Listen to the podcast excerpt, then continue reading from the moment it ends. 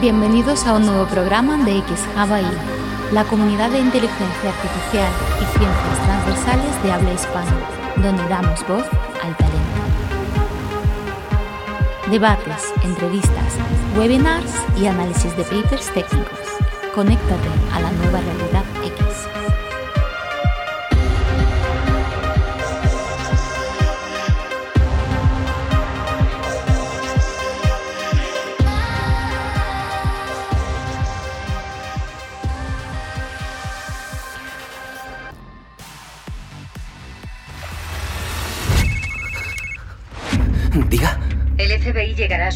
en 30 segundos. Debe huir del edificio. ¿Quién es usted? ¡No, nada de esto es mío! ¡FBI! ¡Todo el mundo al suelo! ¡Un momento! ¡Esto no es mío! Sabe que se equivocan de hombre, ¿no? Por supuesto. Alguien me la quiere jugar. Le diré una cosa, Jerry. Está usted metido en un buen lío.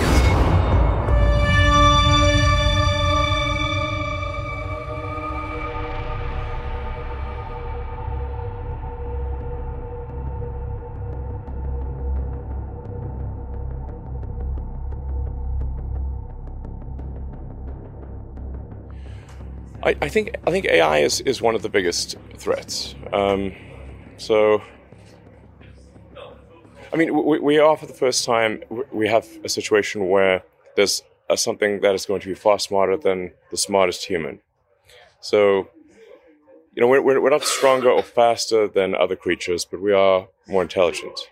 And um, and here we are for the first time, really in human history, with something that's going to be far more intelligent than us. Um, so it's not clear to me we can actually control such a thing, but I think we can aspire to guide it in a direction that's beneficial to humanity. Um, but I do think it's one of the existential risks that uh, we face, and it's, it's, potentially the most pressing one. But if you look at the time scale and the rate of advancement, it's uh, I think it's this the summit is timely, and I applaud the prime minister for holding it. Well, so my, my hope for the summit is that um, we th- that there's a consensus, uh, an international consensus on uh, the uh, initially insight into advanced AI. We, we, start with insight. I think there's a lot of concern among people in the uh, AI field that will, that, that, the government will sort of jump the gun on um, rules before knowing what to do. Um, and I think um, I think that's unlikely to happen. I think what what we're really aiming for here is to establish a framework for insight so that there's at least a third party referee, an independent referee that can observe what leading AI companies are doing and at least uh, sound the alarm if they if they have concerns.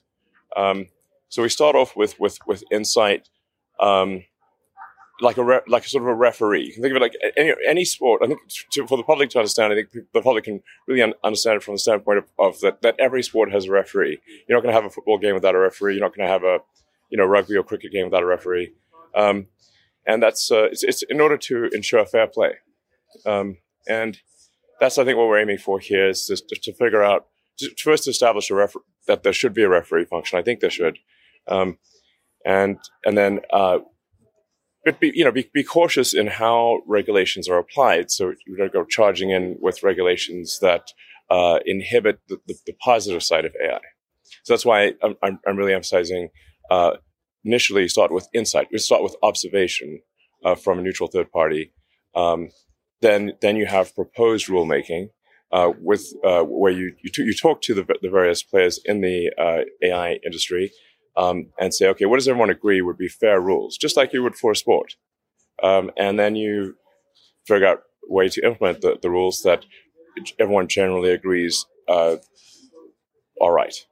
So I think I think I think we're we're um, you know, as I was saying earlier, we, we, this is not. I'm, I'm, not pressing for a particular philosophy or, or, or policy. I'm not. I'm not pushing for a particular policy. I'm simply saying, um, let's uh, try to establish a framework for insight by neutral third parties. Um, once we have a framework for insight, then uh, we, we, we so there'd be some proposed policies or proposed rulemaking um, that, uh, and that would be done um, in concert with the AI companies and then um, it's it's essentially it's sort of like it, like to go back to the sports analogy. What what do all the teams in the game think would be fair rules that everyone should play by? And that's what we want to establish. But But before we, but if, I, I don't know what necessarily the fair rules are, but you've got to start with insight before you do oversight.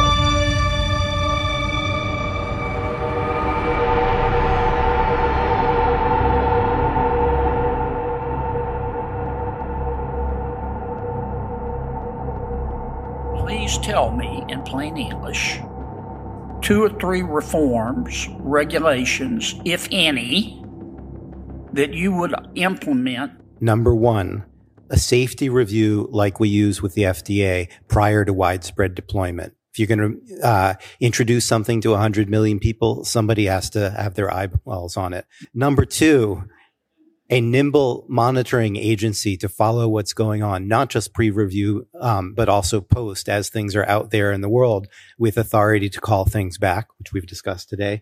And number three would be funding geared towards things like AI constitution, AI that can reason about what it's doing.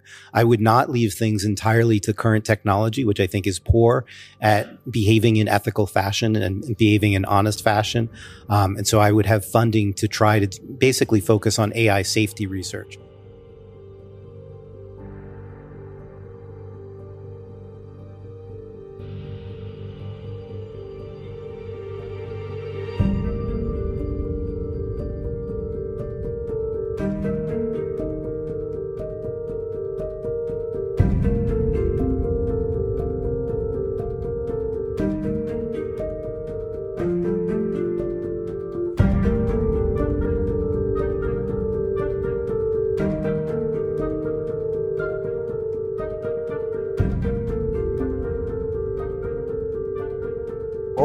Tardes a todos amigos. Hoy una nueva X-Talk allí, eh, un nuevo programa. Ayer tuvimos uno muy, muy intenso hablando de, bueno, el tercer programa de los principios de Asilomar.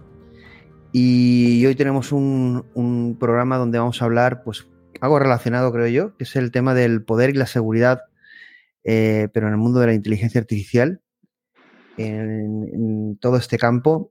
Y para ello, pues hemos traído a dos invitados de excepción, como son Luis Haidt eh, y John García Gramonte, que ahora se, se, presentarán cada uno de ellos. Hola, Luis Haidt, y espero haberlo dicho bien. Y John, ¿qué tal? Hola.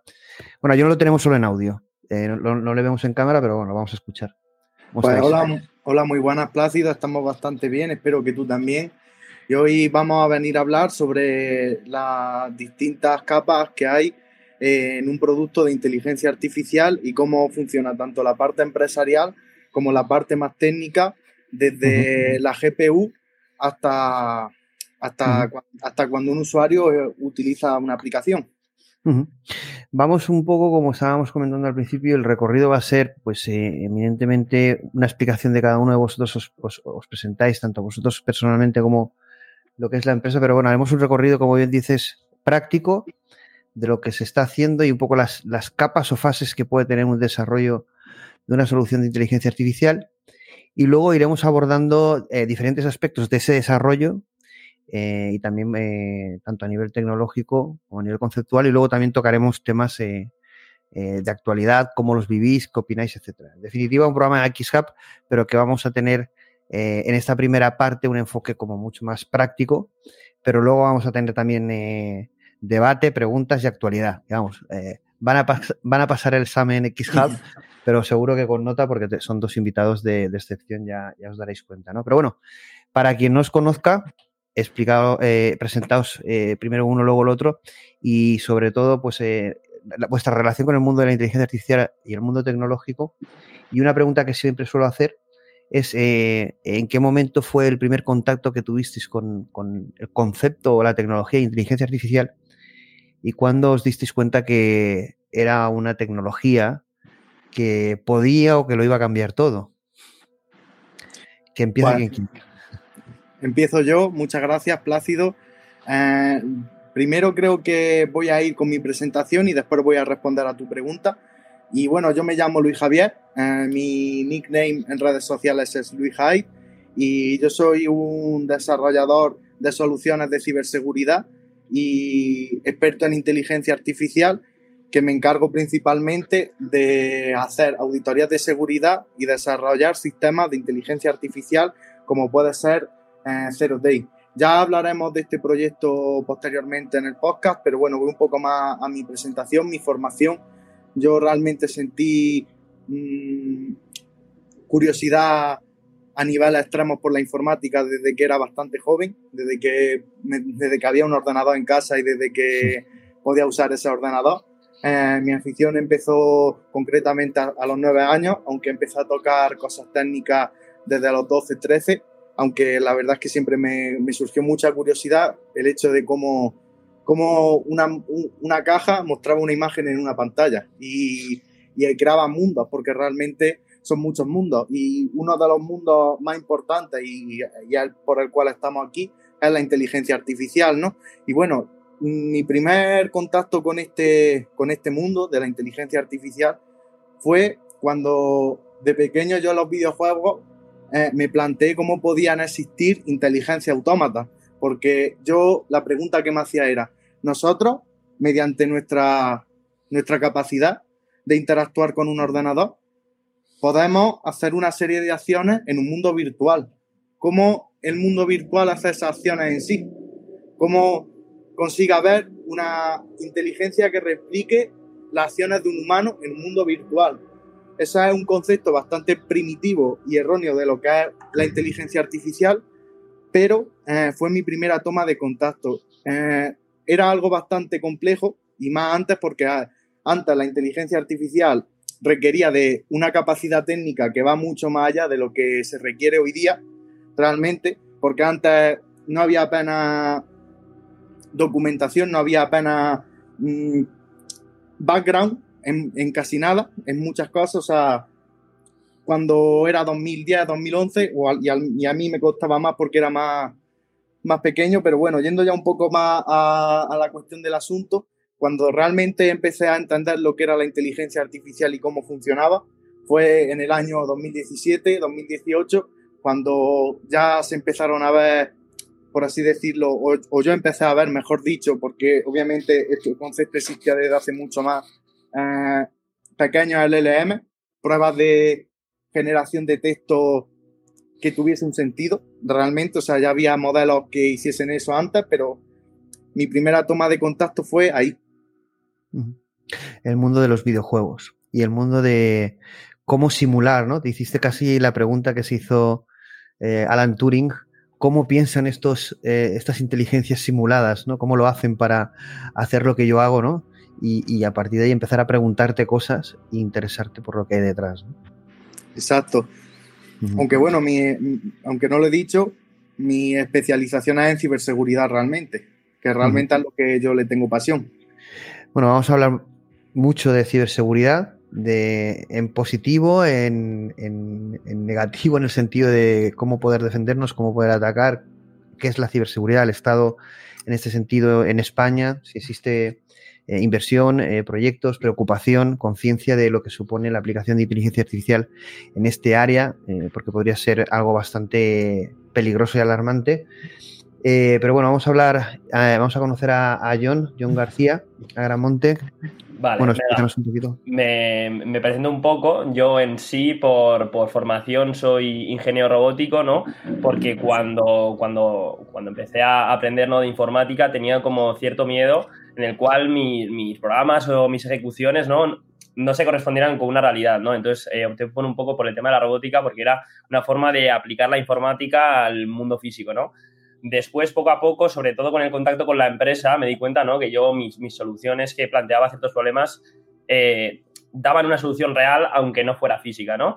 Entonces, por ahí es un poco por donde ha ido mi carrera. Eh, he desarrollado varias empresas y startups relacionadas más con el, con el término de soluciones, siempre muy relacionadas con el software.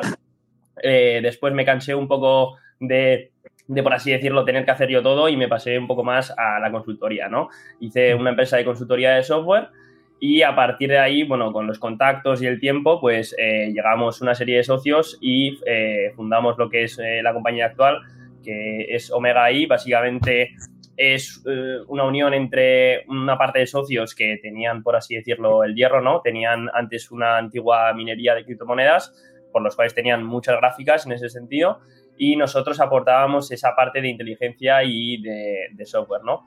Un poco respondiendo a tu primera pregunta, ¿no? De cuándo, me empecé a interesar un poco por la inteligencia artificial, pues yo creo que coincide un poco con la, con la época que comenta Luija, que es más o menos en 2017-2018, pero es por un tema bastante diferente, ¿no? Nosotros teníamos ciertos problemas en la empresa y eh, había que darle una solución, eh, por así decirlo, ingeniosa, ¿no? Era tema sobre todo de detección de sentimiento. Entonces ahí es cuando empezamos a desarrollar lo que es el primer modelo muy primigenio, ¿no? De eh, una detección de un sentimiento, ¿no? Si imagínate eh, una frase tenía palabras, por así decirlo, ofensivas, ¿no? Porque nosotros al final teníamos un producto de cara al público y eh, teníamos que buscar una manera de regularlo, que no fuera humana, ¿no? Es decir, que la gente no pudiera publicar cosas hirientes, etc, etc. Y ahí es un poco donde, donde empecé a tomar contacto, pero claro, eh, eso ha avanzado a pasos agigantados. Antes eh, los modelos no, no, eran tan sencillos como, como es ahora y eran muy, muy, muy poco capaces y aún así, bueno, supimos un poco ver, ver, el futuro en ese sentido e implantar cada vez más herramientas de este estilo, ¿no? Que no solo traen soluciones, traen muchos problemas, pero bueno, supongo que de eso también hablaremos a lo largo del, podcast, como eh, lo que es una solución, bueno, hoy todavía yo creo que lo planteamos como una investigación, ¿no? Entiendo, aunque poco a poco empieza a haber más empresas que lo implantan en producción, por así decirlo, es decir, que hay una solución real, pero cuando nosotros empezamos no era tan común dar una solución real con este tipo de métodos, ¿no? Era más algo experimental. La verdad es que estabas comentando lo del, pues esos, primeros proyectos o desarrollos en el, en el análisis de sentimientos o emociones o valoraciones de, texto, en las primeras, ¿no? Y estaba pensando también en las soluciones anti-spam y cómo se desarrollaban ¿no? hace años y cómo las se desarrollarían ahora a través de modelos de lenguaje o otras técnicas, ¿no? Y bueno, esto es como, si lo piensas, es como la edad de piedra aquello, ¿no? y ahora es como, bueno. La verdad es que eso ha avanzado muchísimo, muchísimo. O sea, nosotros lo implementamos como una, era una solución muy primigenia, muy mala, daba muy, malos resultados, es decir, o sea, y nos llevaba eh, una capacidad de, de poner eso en producción que, bueno, no teníamos capacidad de hacer eso, pero éramos un poco ambiciosos en ese sentido y decíamos, bueno, vamos, vamos a intentar hacer esto de esta manera porque eh, nos ahorramos, vamos a decir, una persona revisando este tipo de cosas, que probablemente nos hubiera salido más barata una persona. Eh, la, verdad, la, verdad, la, verdad, es que ahora con la introducción de los, los LLMs uno, uno eh, empieza a reflexionar y mirar, sobre todo si miras hacia atrás y en el mundo de desarrollo, pero bueno, lo vamos a analizar. Eh, ha cambiado todo muchísimo, ¿no? y el paradigma de la seguridad también lo vamos a ver, pero el del análisis de texto, pues no te quiero ni contar, ¿no? Pero en este tipo de soluciones y aplicaciones que podían suponer un producto e incluso la creación de una empresa, si era muy bueno, pues imagínate todo esto lo que ha cambiado eh, al integrar esas prestaciones eh, tan brutales en los modelos de lenguaje, ¿no? Que, ofrecen otra forma de desarrollar, otro enfoque, y la verdad es que deja aquello pues en, en pañales. ¿no? Bueno, es verdad que al final eh, eh, lo que dices tú, ¿no? Pues fue un primer contacto con el análisis de, sentimientos o emociones, esa primera eh, introducción. Lo siguiente que, vamos a ver es una, es una slide que, está integrada en vuestra presentación, que estuvimos hablando cuando, cuando os conocí, que es el, que era interesante sobre todo porque al ser una empresa, parece que todas las empresas hacen inteligencia artificial y que inteligencia artificial es todo, ¿no? Y, hay un caos, un desconocimiento, la verdad es que es una auténtica locura, tanto por la parte del cliente como por la parte de cómo se comunica las empresas que lo que quieren es vender y al final ahí, eh, pues, eh, pues, pues, venta de mucho humo, pero también muchísimo desconocimiento de qué consiste todo esto. Eh, y en definitiva vamos a intentar explicar qué hacéis y también un poco a la, a la vez que explicamos qué hacéis, eh, bueno, explicamos el desarrollo de, una solución en inteligencia artificial en qué podría consistir diferentes fases, sin querer ser muy riguroso, porque depende del producto, la solución podría ser diferente, ¿no? Pero bueno, eh, vamos a ir desde la parte eh, más de abajo, que sería el hardware, ¿no? Es decir, todo ese poder computacional que se necesita, toda la parte de infraestructuras que también se necesita conocer, eh, y llegaríamos hasta la, integración o elaboración de un eh, desarrollo de producto IA pasando por diferentes fases. Entonces vamos, vamos a ir analizándolas poco a poco y, si queréis pues vais eh, comentando pues cómo lo hacéis vosotros, qué hacéis, qué tenéis disponible, cuál es vuestra experiencia, que como has dicho, vuestra empresa Omega dispone pues de esa parte de infraestructura que vino del mundo cripto. Entonces si quieres Pues vamos a empezar por la parte de computacional, la parte de GPU Power, bueno, lo hemos llamado así, nada riguroso, ha sido simplemente una mera introducción para que se entendiera fácilmente.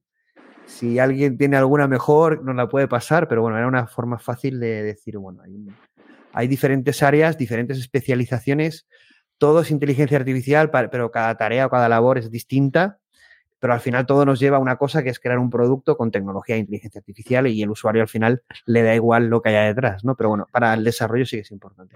Empecemos por el GPU Power. Totalmente. O sea, yo creo que de este tema también nos podríamos alargar muchísimo tiempo. Sobre todo eh, es algo que se conoce muy poco, ¿no? O sea, yo mismo cuando planteamos el proyecto dije, hostia, realmente eh, eh, hace falta gráficas, ¿no? Pero qué más hace falta y, cuál es la infraestructura que hace falta para correr modelos o para, hacer algo realmente en producción. Porque es una cosa es montarte un servidor en tu casa y otra cosa es llevarlo a una gran escala y que, todo funcione, ¿no? Luisja nos hablará después un poco de orquestación y tal y, una infraestructura igual más técnica, pero yo os comento un poco desde la parte de negocio cómo, cómo empezamos y cómo vimos lo que son las gráficas.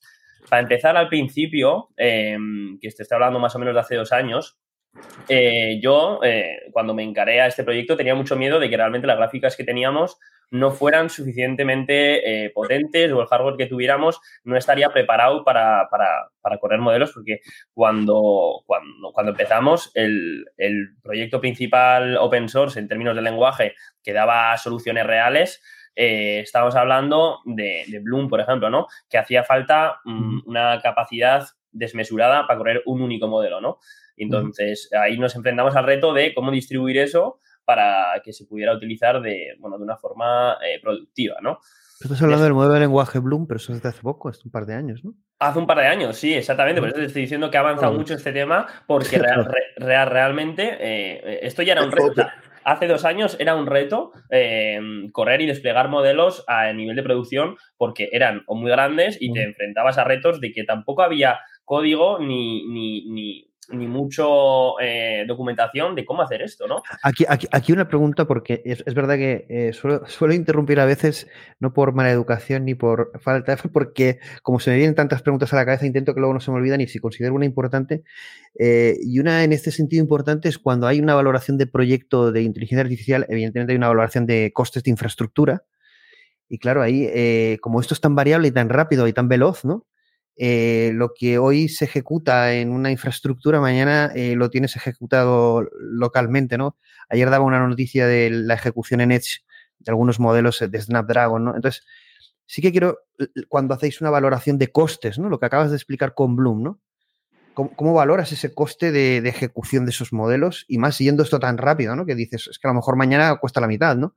¿Cómo te enfrentas a eso? Bueno, o, sea, aquí hay, sobre todo hay unos precios establecidos que los establecen eh, los principales players, ¿no? Pues vamos a hablar de Google Cloud, de Amazon, de, Azure, ¿no? Que son los que al final ponen precio a las gráficas, ¿no? ¿Cuánto vale la hora de esta gráfica? Entonces tú el cálculo lo haces en función de, eso, ¿no? O sea, yo tengo estas gráficas, obviamente, pues eh, entiendes que tú no eres un proveedor de esos y le tienes que aplicar un descuento, ¿no? Pero lo que es el precio de referencia lo marcan ellos, más o menos. Que al final, bueno, esos tienen unos cálculos matemáticos de a cuánto quieres rentabilizar esta gráfica o este hardware en concreto, ¿no? Pero eh, también hay que entender que ellos, sus dimensiones son muy diferentes a las que puede tener una empresa más pequeña que, bueno, digo pequeña la nuestra, que realmente eh, cuando llegamos ahí no era tan pequeña como parecía, ¿no? Pero, mm, pero claro, tus dimensiones no son las que son ellos y ellos su, su, lo que planean amortizar el hardware igual no, no, es el mismo cálculo que para ti, ¿no? Entonces, básicamente se hace el precio por hora de, la gráfica, ¿no? O sea, es un poco como, como el método principal de, establecer el pricing. Eh, yo creo que con esto respondo un poco a tu pregunta, que podría extenderme un poco más, ¿eh? Sí, la, idea no solo es ya establecer el precio, sino yo me refería a la, gran variabilidad que, sufre esto, ¿no? Lo que dices tú. En Bloom a lo mejor tienes una dificultad a nivel de despliegue, pero en seis meses te ha salido un modelo nuevo que hace lo mismo, pero Claro, más sí. barato. Claro, ahí, ahí nuestra capacidad de adaptación está, o sea, está siendo clave, ¿no? De hecho, Mm. empezamos con modelos muy grandes y estamos acabando en modelos cada vez más pequeños. O sea, eh, la tendencia, yo desde un primer momento pensaba que iba a ser al revés, ¿no? Es decir, empezamos aquí porque creo que es lo que, lo que nos es viable ahora mismo y esto solo, solo puede ascender, ¿no? Solo vamos a aumentar de parámetros y todo lo contrario. O sea, la tendencia está siendo a disminuir de, de- de parámetros y a unos, unos pasos agigantados. Obviamente, eh, mantenemos ciertos modelos que son más grandes porque hay ciertas aplicaciones muy concretas que lo requieren, pero en la mayoría de, de desarrollos estamos tirando cada vez a, a modelos más pequeños. O sea, al final estamos optimizando también nosotros de nuestra parte. O sea, cogemos ya un modelo que ya es pequeño y una vez vista la aplicación que quiere el cliente, lo adaptamos todavía más e intentar hacerlo o más pequeño o de alguna manera dimensionarlo para que sea lo más pequeño posible. Claro, porque aquí hay, como dos tendencias. Bueno, vamos a hablar del hardware. Vamos a aprovechar, no, es que vayamos a hablar de hardware solo, vamos a hablar de muchas cosas, de ciberseguridad. Entonces, la charla va a ser seguro que larga. Os lo digo porque si eh, tengo preguntas que yo considero interesantes en el tema del hardware, pero vamos a hablar de todo el proceso y demás temas luego. ¿eh? Entonces, que no se nos asuste nadie si nos centramos en el tema del hardware, porque vamos a aprovechar que tenemos a estos dos invitados que, que nos pueden, yo creo que explicar muy bien este tema. Y eh, uno de ellos es el, el tema que acabas de explicar. ¿no? Yo creo que eh, en, el desarrollo de software eh, en inteligencia artificial vamos a encontrar esa gran potencia en cloud o en, o en data center, ¿no? Eh, por grandes GPUs y, lo que todos conocemos. Y también yo creo que hay una tendencia clara en, lo que es la ejecución de modelos en, en Edge, ¿no? En, tanto por la parte de dispositivos móviles como eh, de IoT, ¿no? En este sentido. Sí. Y, y, sobre todo también porque los fabricantes de, de chips de, de, dispositivos móviles están sacando hardware. Eh, bueno, ayer hubo una noticia que yo publiqué que era eh, de Snapdragon, que básicamente el titular era el LLM como insight de rendimiento de un procesador de dispositivo móvil. De tal manera que el concepto va a ser que el, LLM, el LLM va a ser como el sistema operativo prácticamente.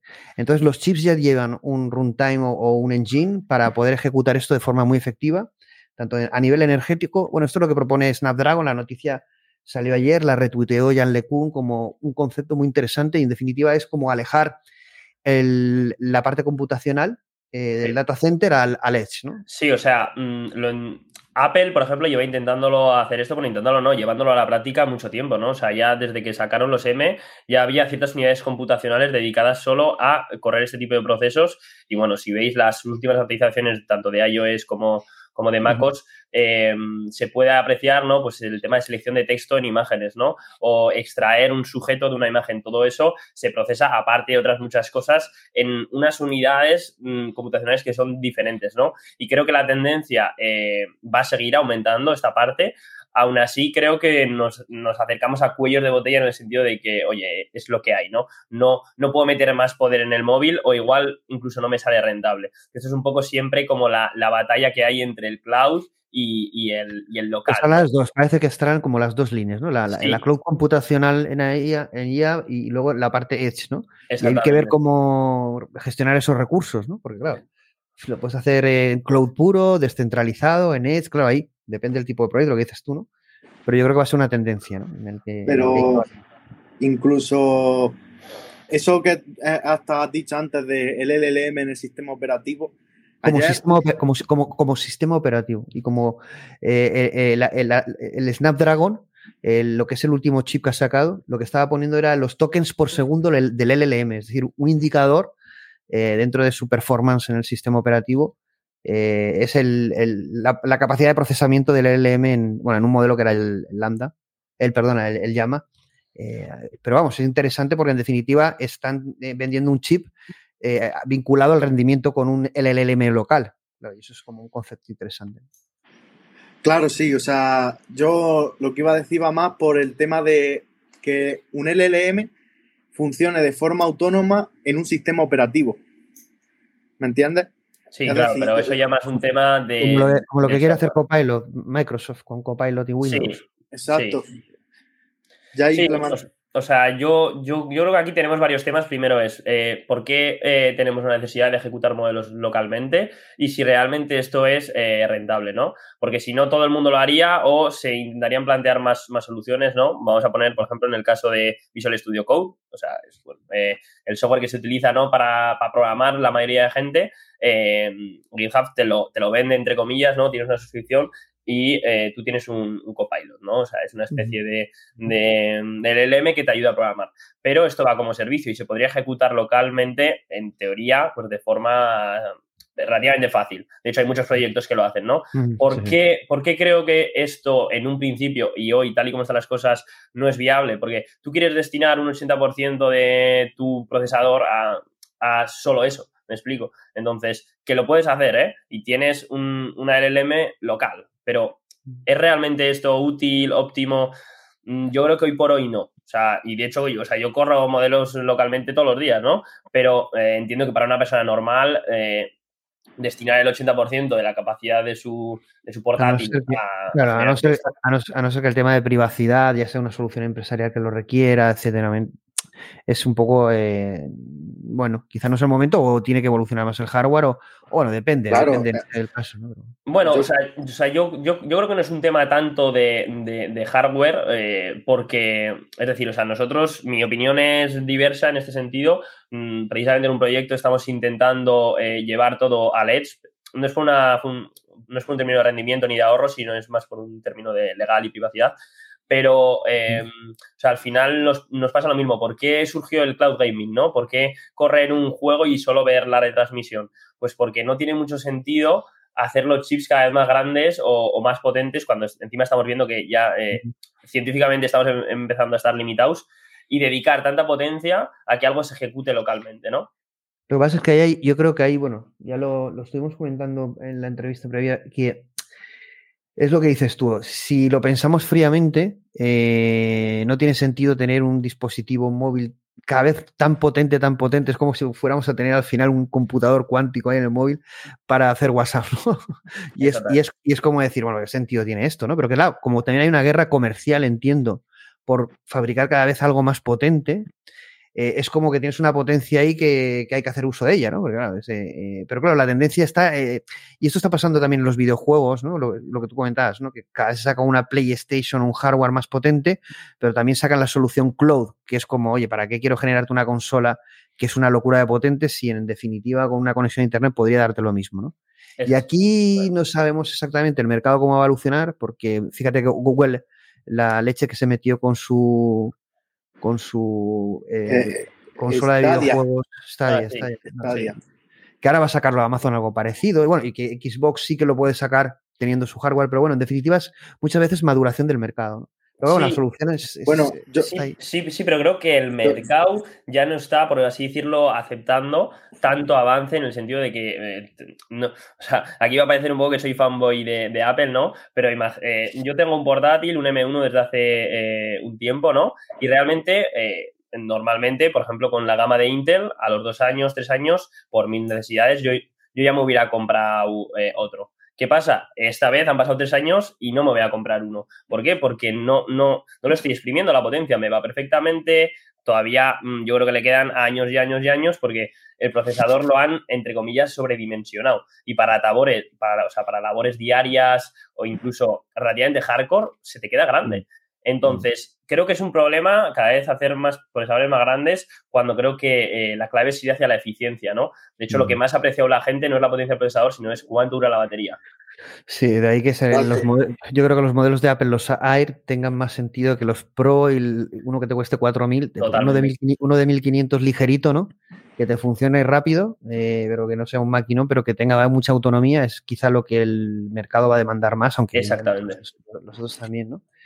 Yo lo que creo, yo, lo que creo respecto a, este tema es que tanto lo de Stadia como otro tipo de fracasos que ha podido haber con el tema de, la cloud es porque no se ha hecho a tiempo. Y creo que con los LLM va a pasar igual. O sea, ahora mismo se está hablando de, de LLM en el Edge, pero si os dais cuenta, cada vez hay menos clientes y cada vez más, es más servidor.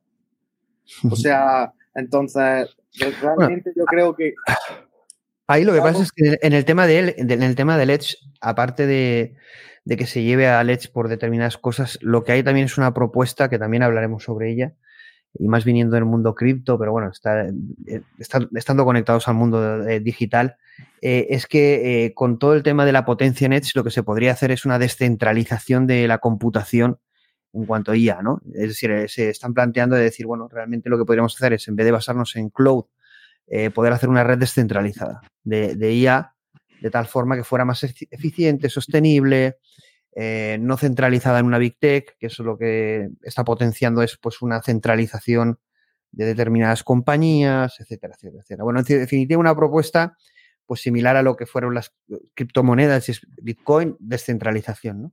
Y en definitiva ahí eh, la, el IoT eh, o, el, la IA en, Edge es, es, clave, ¿no? Para generar esa red. Claro, pero también yo creo que para que se, da, ese tipo de propuestas. Claro, o sea, yo estoy de acuerdo. bueno, creo ah, que para que se dé, yo creo que para que eso se dé, eh, primero se necesita tener una cantidad de nodos, o sea, porque para que funcione una, red descentralizada, tú vas a necesitar, o sea, tiene mucho que ver con el tema de que los LLM tengan una potencia aceptable, eh, ocupando menos y consumiendo menos, porque al final tú vas a necesitar en una red descentralizada muchísimos nodos que tengan la potencia necesaria para correr eso. ¿Me entiendes? Y también va a necesitar que esos nodos tengan eh, esa conexión, porque claro, si estamos hablando de inteligencia artificial, la información que se tiene que pasar, si tú, por ejemplo, quieras entrenar de forma descentralizada, es de un gran ancho de banda, ¿me entiendes? Por ejemplo. Entonces, necesitas que toda esa, toda esa infraestructura, aunque sea descentralizada, sea capaz. hay, intentos, no es, no es, el motivo de la entrevista el centrarnos en la IA descentralizada, sino simplemente hacer una visión del hardware y por dónde puede ir. ¿no? Por, dar una opinión, porque además creo que es bastante polémica, en, eh, lo que es la democratización, además también lo hemos visto en cripto, lleva una mm. ineficiencia. Es decir, que todo se tenga que validar, que, se tenga que tomar decisiones, que tenga que votar gente, que tenga que haber una capa extra de seguridad. Todo esto lleva una ineficiencia. Además, eh, mm. dejamos también, bueno, dejas en este caso eh, aportar hardware antiguo, menos eficiente, porque al final lo que, lo que tiene el público general no se entiende que no es lo último. Entonces, creo que aporta una ineficiencia, pero a la vez yo mm, eh, filosóficamente soy, soy defensor ¿no? de esa libertad. Entonces, yo creo que el concepto técnico tampoco quita a la parte filosófica de que es, es, es una forma muy bonita que podría darse, pero creo que, creo que es ineficiente. Yo creo que yo estoy un poco, suscribo la opinión de John. Eh, comento las, las dos declaraciones de una de Sam Altman y otra de Ilya Suskever. Eh, Sam Altman, cuando le preguntan sobre la descentralización, dice, bueno, me cae muy bien esa gente, son muy, tienen una cultura preciosa, pero no van a hacer nada. Eso es lo que dice Sam Altman. Eso, eh, concretamente en la entrevista con Les Friedman, que lo que dice es que, claro, que les gusta mucho esa gente porque es como son técnicos eh, eh, muy geeks, muy con valores, pues lo que está comentando yo, que yo también lo apoyo. Pero claro, al final es visto desde el business y desde el poder y desde cómo va este mercado, es como decir, sí, sí, son gente majísima, pero esto no van a hacer nada, vamos, esto no se come en el pastel. Esto eh, eh, no sé si ocurrirá o no, porque es verdad que el poder de la comunidad y de los desarrolladores y de, la descentralización puede tener muchísimo poder e influencia y, a lo mejor es necesario para el mundo que, al que vamos. Y bueno, lo mismo en el caso de Iria Suskever, ¿no? Cuando le comentan en, fue en la universidad en, Tel Aviv, en Israel, eh, le comentan lo mismo, que si los modelos de open source podían competir y él dice que al final que bueno, que está muy bien lo del open source, que van a haber muchísimas utilidades y modelos eh, menos potentes y muy útiles para determinados proyectos, pero que el liderazgo lo llevan ellos y que cuando ellos cuando el open source está a un nivel ellos están 100 por eh, por delante y quizás lo que dice John, como esto va tan rápido y estamos con una sensación de querer la novedad y la potencia y la H y la ASI o lo que sea, ¿no? Es decir, en definitiva, fijaos los grandes avances constantes, no, no es que eh, queramos parar y buscar la eficiencia eh, local o de otro tipo, sino lo que queremos es, eh, yo creo que los fuegos artificiales de esta gran ola, ¿no? Y eso requiere, pues, centralización y poder económico. Nos gusta, Recursos. Totalmente. creo, que esto es un tema que... No digo, que estoy a favor de eso, ¿eh? No, estoy diciendo que estoy a favor de ese dibujo, pero bueno. pero la realidad es que es necesario. Sí, o sea, yo, yo creo que justo el tema open source lo podemos dejar para más adelante porque es un tema que además nosotros también desde la parte de empresa podemos comentar mucho, pero creo que es la parte casi más arriba, ¿no? O sea, es casi ya el producto. Entonces, podemos continuar un poco eh, por la hoja de ruta y yo creo que vamos a llegar a eso de todas formas. Sí, lo único, antes de pasar ya a acabar con el hardware eh, y pasar a, la elaboración de modelos, el LMS y luego la parte de integración y, y la parte de desarrollo de solución, una última pregunta. Eh, la escasez en cuanto a, bueno, el monopolio de Nvidia, la escasez en cuanto a este tipo de hardware y lo que supone a nivel de eh, estrategia de, eh, país. Vamos a ponerlo a un, nivel eh, superior del de la empresa o del desarrollador o compañía desarrolladora, sino que evidentemente esto condiciona la economía y esto es un recurso limitado, ¿no? Y está monopolizado por una empresa como Nvidia. ¿Qué opináis de esto? A corto y a medio plazo, claro. Vale, aquí hay una, parte que es eh, parte empresarial y otra que es gubernamental, ¿no? O sea, entiendo que tener grandes centros de datos, etc., etc., eh, es un poder muy grande, ¿no? Para, los estados y, para las empresas, pero aquí hay que separar, ¿no? Es decir, al Estado, por así decirlo, no le da un beneficio económico directo y, sin embargo, a la empresa sí, ¿no? Entonces, Nvidia tiene un monopolio muy claro en, en este aspecto, cada vez un poquito menos, pero aún así está top, o sea, está arriba del todo. Y eh, creo que está relacionado con el tema anterior, que es sobre todo el, open source, ¿no? ¿Dónde está la gente? ¿Qué tiene la gente? ¿Qué ha desarrollado la gente? Porque además, al final, tenemos que pensar que esto viene todo, todo el avance viene de los desarrolladores, ¿no? Entonces, un desarrollador que tiene en su ordenador. ¿Qué puede hacer? Eh, eh Lujay, ¿quieres comentar algo? Bueno, primero voy a, voy a esperar a que John termine. ah, ya termina, ya termina. Vale, pues yo lo que quiero comentar es que la verdad, no sé si creo que fue. Sí, eh, San Alman está esperando ahora mismo para. Está por detrás moviendo hilos para crear una nueva empresa de chips, ¿no? Para rivalizar a Nvidia. Y yo creo que esto al final, pues, pues es como todo. O sea, yo creo que esto es algo que realmente la inteligencia artificial va a un ritmo muy distinto al que va el resto del mercado por ser una una tendencia tan explosiva que está escalando de forma tan rápida y yo creo que ese monopolio que tiene Nvidia es realmente eh, es real, pero a la vez es virtual. Yo creo que con el tiempo eso va a cambiar y va a ser muy recientemente porque ya hay demasiados poderes, ya hay demasiada ya hay demasiados intereses en contra de eso. Y son intereses que yo creo que están por encima del poder que, del cual tiene Nvidia. Sin embargo, pues ahora mismo si es verdad que tenemos esa dependencia. Igual en el open source y a nivel empresarial se están buscando soluciones para conseguir lo que consigan una Nvidia en AMD. hay, varios, hay varios players, como has dicho, ¿no? Está AMD, está Microsoft, está, tienen ya desarrollados sus propios chips, o al menos la primera versión. Pero eh, eh, Sam Altman eh, está como construyendo, también había rumores de, de, todo el desarrollo de Tesla, Google, en definitiva, bueno, entiendo que no será Nvidia el único, bueno, Snapdragon, las plataformas ARM, eh, luego otro tipo de hardware, ¿no? Es decir, que vienen, ahí viene mucho movimiento, pero yo creo que el impacto ahí será un poco más lento que el del desarrollo de software.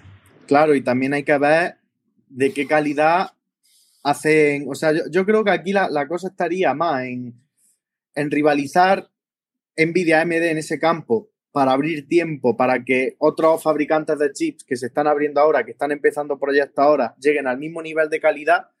Pero claro, ahora mismo, aunque salga dentro de tres años un proyecto ya formado, con una idea ya formada y un producto final de hardware, hasta que se aplica software. Es muy difícil que llegue al nivel de Nvidia, al menos a un nivel. Claro, también hay que ver de qué magnitud es el hardware que van a desarrollar estas empresas, porque lo mismo Nvidia sigue siendo lo único que tú puedas hacer, que tú puedas, con lo que tú puedas correr en local y las soluciones de esta empresa son más orientadas a, hacer, hacer PDs. Pero yo creo que es importante y casi esencial que AMD se meta en medio ahí, porque AMD es una empresa que ha fabricado al nivel de Nvidia, no, no al nivel de Nvidia nunca realmente, pero sí muy cerca y yo creo que es la única que podría, por así decirlo, rivalizar y, crear una calidad muy parecida, igual a la de Nvidia, en ese campo. Ahí está, estaba buscando. por, darle un broche, sobre todo más técnico en, respecto a este hardware, eh, vuelvo a incidir un poco en la idea de que al final eh, el hardware no está tan separado del software, es decir, son piezas que en un punto se unen, ¿no? Entonces, en ese punto en el que se unen, creo que es donde está la clave ahora mismo, que, es la, en la interacción, ¿no? Eh, software-hardware. en los drivers prácticamente, que, es, que es un poco donde se está intentando avanzar y ahí, justo porque se avanza en ese campo y en Nvidia se avanza más, porque es lo que tiene la gente, lo que tienen los desarrolladores, ¿no? Entonces, aunque en empresas se intente avanzar en otro tipo de arquitecturas o en otro tipo de plataformas, el volumen de desarrolladores que tienen una, gráfica NVIDIA o que tienen un procesador eh, M1, vamos a llamarlo así, es mucho mayor al que van a tener en contacto con una empresa, ¿no? Y, que, ese eh, procesador no se lo llevan a su casa para en su tiempo libre hacer cosas. Solo tienen sus ocho horas diarias dentro de la empresa, ¿no? Entonces, creo que Nvidia tiene muchísima ventaja en este aspecto. Ojalá eh, mm, salgan competidores. Creo que el competidor ahora mismo que podríamos tener son plataformas ARM, y lo vuelvo a decir que es básicamente porque están más en contacto con el desarrollador genérico y, creo que esto va a seguir siendo así por lo menos en el medio plazo. Yo, también lo que creo es que también hay que separar ahí eh, el uso empresarial o el uso más, más de CPD y el uso personal, que es un poco lo que dice John. Pero yo, por, por, lo que estoy viendo y por cómo está la tendencia ahora mismo, están trabajando mucho también en AMD actualmente. O sea, más que nada por esto que hemos comentado del monopolio de Nvidia. Y, además y, porque, a mí al final no se puede quedar detrás, ¿no? De tanta distancia de. Claro, pero yo, hablo de. Correría un peligro ahí brutal. Exacto, pero yo, yo hablo de los desarrolladores. No tanto de la empresa, de lo que pueda hacer la empresa, sino de, de lo que dice John, que ahí lleva razón totalmente, que es que al final lo que sale es lo que utiliza el grueso de la mayoría de personas. ¿Me entiendes? si no lo apoya la comunidad de desarrolladores, está, da igual que sea. Linux es claro ejemplo. Linux es un ejemplo muy claro y los drivers de Nvidia y AMD van a ser otro muy claro. Perdona y ya acabo. Entonces, yo creo que por lo que están tirando estos nuevos fabricantes de chips, va a ser por hacer un ecosistema cerrado. Yo creo que es por eso por lo que va a tirar San Altman estilo lo que hace Apple. Sí, totalmente, totalmente. hacer un ecosistema cerrado entre OpenAI y esa nueva compañía de chips, igual con el resto de, gente que está investigando. Sí, sí, hacer negocio y hacerlo ellos. Eh, Exacto. Evidentemente, un, ecosistema más cerrado. Bueno, que yo quería comentar un dato técnico que me sorprendió de una charla de Ilya Suskever, y es que para el desarrollo de ChatGPT, pues, dicho literalmente por él, eh, el éxito de estos modelos GPT y eh, eh, todos los, trainings y ejecuciones, el rendimiento se debe a un especialista que tienen, que estaba buscando ahora mismo el nombre, pero no, no, lo, he encontrado, lo, lo, buscaré. Pero bueno, hay un especialista en concreto en OpenAI que controla totalmente lo que es la ejecución en paralelo en, hardware de NVIDIA y hace que el rendimiento sea pues a otro nivel. Dice, según Ilya Suskever, este señor es el número uno en el mundo en cuanto a optimización de, este tipo de programación eh, y aplicado a estas arquitecturas y la combinación de la tecnología de, OpenAI y el genio de Ilya Suskever junto con, eh, como bien decía John, la integración con el hardware, ¿no? Eh, esa simbiosis, pues ha hecho no solo un resultado, sino un rendimiento óptimo, ¿no? Luego estará que pudiera serlo más o menos, pero eh, hay, hay, el éxito de ChatGPT es también un éxito del, hardware de Nvidia y de alguien que lo ha trabajado a bajo nivel. Exacto. Y yendo un poco más a eso, primero voy a, comentar de lo que tú has dicho y después voy a explicar algo que no, que no me he explicado y que es el principal motivo por el cual está puesto este esquema, que es lo que hacemos nosotros en cada una de las capas. Y ahora voy a explicar qué es lo que hacemos nosotros respecto a lo de la GPU y cómo tiene, funciona ese sistema de distribución que, oye, no lo haremos igual que OpenAI, no tenemos al número uno del mundo, pero bueno, intentamos hacer que funcione al menos. Así es el modo español, intentar hacer que funcione. Así que, bueno, yendo un poco más a eso, la, verdad es que la distribución de modelos en sí es un tema bastante complejo porque no es solamente ya la GPU. O sea que sí, o sea, ese es el plano central, pero cuando hablamos de muchos nodos y hablamos de muchos servidores, estamos Distribución y escalabilidad, las dos cosas. Claro, eh, sí, pero esa, escalabilidad, esa vía que utilizan no se, puede, no se puede hacer mediante los anchos de bandas comunes que se utilizan para un gigabit Ethernet de 10 gigabits o una conexión muy potente, o sea, necesita anchos de bandas muy grandes. Hay, por ejemplo, InfiniBands y hay distintas soluciones que se desarrollan en el mercado para esto. Yo imagino que él, o sea, OpenAI de, distribución utiliza una librería que se llama RAI, que es la misma que utilizamos nosotros. Yo obviamente supongo que OpenAI trabaja esa librería a nivel bajo con un equipo de expertos, también trabaja a nivel bajo los drivers de estas interconexiones y los drivers de la gráfica en sí para hacer una solución que sea ultra eficiente y que pueda correr de forma distribuida muchos modelos. Yo imagino que, ellos lo, lo, hacen de esa forma y que, bueno, que el que orquesta todo eso a nivel técnico y a nivel de planteamiento es, ¿cómo has dicho que se llama? Que no me queda con el nombre. bueno, Elias Suskever es el, científico de, inteligencia artificial jefe, pero no el de, el de hardware, no, sé cómo se llama, que es la persona especialista en, justamente a nivel, eh, lo, que tú estás explicando, eh, conseguir que funcione, que es lo que él dice que es parte de ese éxito. No sé cómo se llama, estaba buscándolo ahora. Exacto. lo, buscaré, lo buscaré a ver cómo se llama para porque es, es interesante. Y ya yendo un poco más Ah, yo creo que una de las temas, de los puntos importantes, el cómo nosotros ejecutamos modelos en GPU, qué es lo que necesita, cómo se hace, lo voy a explicar de forma muy resumida, pero básicamente tú tienes que ver primero qué, qué capacidad tienes, claro, y qué modelos de GPU tienes, porque son muy importantes. Es decir, eh, tú, por ejemplo, para entrenar, vas a necesitar mucha VRAM por, por, decir un ejemplo, se va a necesitar tarjetas gráficas, puedas correrlas de forma distribuida, puedas hacer ese entrenamiento de forma distribuida, pero los entrenamientos grandes incluso requieren varias a 100, que tienen 80 GB de VRAM, que es, por así decirlo, de lo más tope que hay ahora mismo en gama de gráficas para inteligencia artificial. Y luego además también necesita configurar todos los drivers de NVIDIA, que eso es un infierno, pero bueno, no voy a entrar ahí y además también, y además también necesita pues que tenga todo, por así decirlo, un cierto sentido. Es decir, tú no puedes escoger, porque es algo que cuando tú tocas las distintas capas de, del desarrollo de un proyecto de inteligencia artificial, de arriba abajo, como estamos viendo, tú tienes que hacerlo todo de forma que funcione con lo de abajo y con lo de arriba. Y eso es muy importante y tienes que pensarlo también mucho, que no es lo mismo una solución que otra y hmm. que seguramente va a necesitar interconectar todo y te dé errores la primera capa con la última. Bueno, veremos la dependencia a medida que, que vayamos avanzando. Si queréis, vamos a avanzar a la siguiente, a la de, no sé si queréis comentar algo antes de que pasemos a lo que sería el, el estudio eh, científico, analítico, de, evidentemente, del, modelo de la inteligencia artificial, ¿no? No, solo del LM, sino otro tipo de modelos, en definitiva, la especialidad de, de, IA Scientist, eh, que es la parte un poco más de conocer el modelo, cómo funciona por dentro, generar modelos propios, no solo integrarlos, etcétera.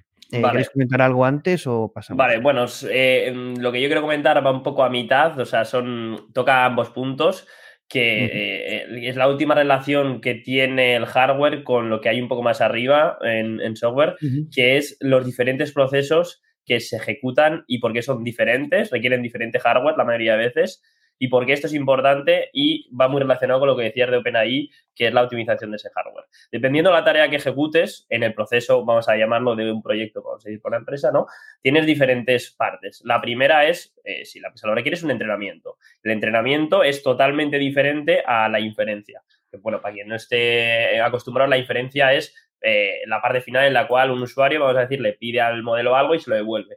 Pero hay un proceso inicial que es el entrenamiento que es decir, cómo llegas a eh, tener un modelo operativo. Desde o sea, básicamente partes de un, código y unos datos y llegas a algo que realmente funciona, ¿no?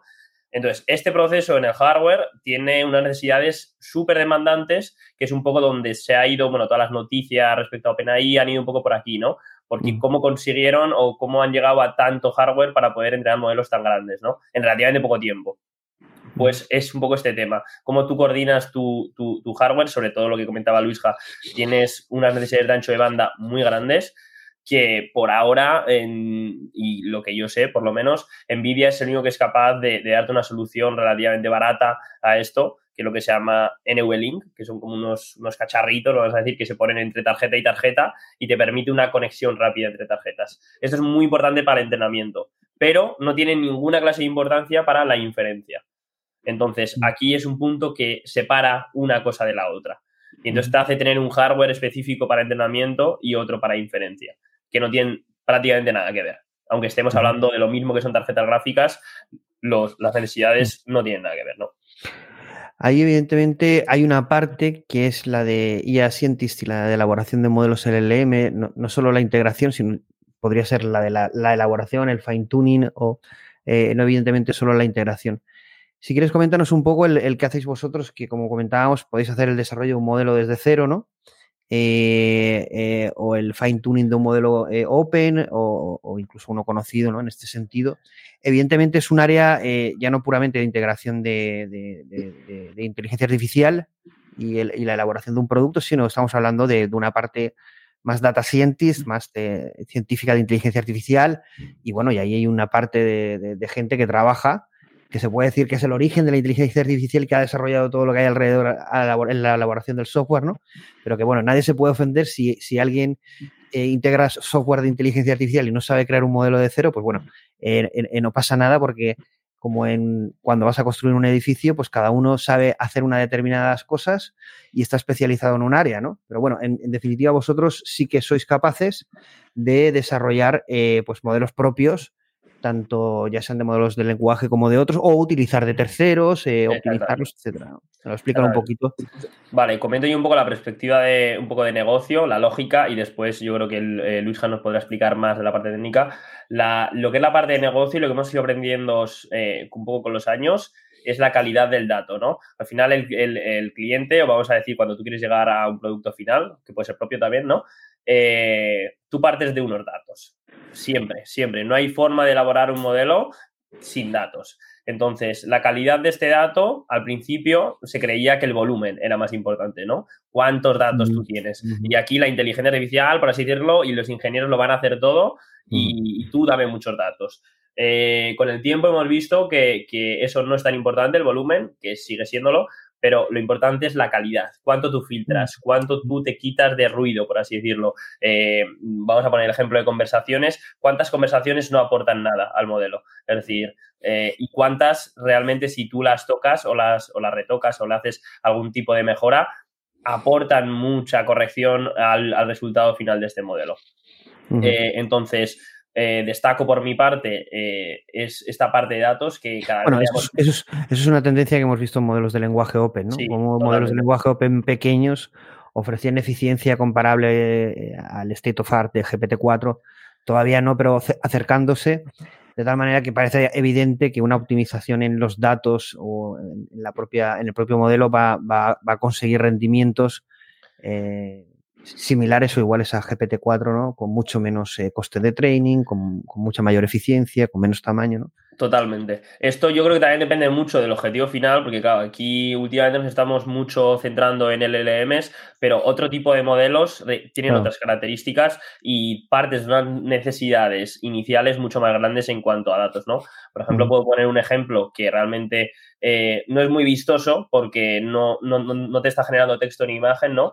Pero ahora mismo estamos trabajando en, en un modelo para una compañía energética todo relacionado con temas eléctricos y el volumen de datos es muy importante para tener una cantidad de patrones muy grande, ¿no? Al final lo que hace una inteligencia artificial, en, resumen, es detectar patrones o detectarlos y después generar algo en función de eso, ¿no? Entonces, mm, aquí nos hemos encontrado una, una limitación que es cuál es el volumen de datos que tú tienes. Y ahí también, bueno, dependerá evidentemente de la solución, el escenario eh, eh, muchas cosas que podemos decir no, son eh, generales para aplicarlo a todos. Hay un, hay un debate que es interesante y es lo que estás diciendo. Bueno, ahí Andrew Ng ya lo comentó, ¿no? La importancia de la calidad de datos y otros, ¿no? En definitiva, no todos la escalabilidad. Está, evidentemente, el paradigma de la escalabilidad, que era como lo va a solucionar todo. Contra más datos, esto al final rompe con todo. Luego está, evidentemente, la parte de calidad del dato, lo importante que es, que es como el sentido contrario, ¿no? Y la otra sería los datos sintéticos, que es como el paradigma de poder tener más datos sin necesidad de tenerlos, ¿no? Y en todo ese paradigma, pues hay como un debate también ahí, ¿no? Depende del caso, depende. Yo, ahí puedo aportar, mucho en ese aspecto. Además, justo hoy, bueno, casi hoy y ayer estaba trabajando mucho en, en un dataset nuevo para, para un cliente y tal y, la, cantidad de datos sintético que estoy empezando a incorporar empieza a ser cada vez más alta. No es sintético del todo, es una especie de semisintético, es decir, estoy generando conversaciones a partir de información, pero al final estoy llegando a un dato que no, no, es real, ¿no? O sea, lo ha generado otra, otra, otro modelo, ¿no? En función de mejorar otro. Entonces, aquí eh, cada vez le estoy dando más importancia al dato sintético. Sobre todo, ahora mismo lo que me está tocando son en el... Es efectivo, ¿no? E-, es muy efectivo, muy, muy efectivo. Y creo que la tendencia va a ir mucho por ahí, sobre todo en casos en el cual tú quieres hacer un enfoque muy específico. Es decir, tú piensas que la mayoría de mm. modelos mm, se entrenan con, una disposición general, ¿no? Eh, pero si tú quieres sacarle brillo, vamos a... Forzar, un, camino en una... Puedes generar sintéticamente esos datos, ¿no? Exactamente. Y, y, tiene una efectividad, ¿no? Es que, ¿sabes qué pasa? Que es verdad que determinados debates en la, sabes que el tema de la comunidad técnica, en, cual, bueno, en cualquier cosa, ¿no? Cuando tocas el tema técnico de que todos sabemos más que nadie, ¿no?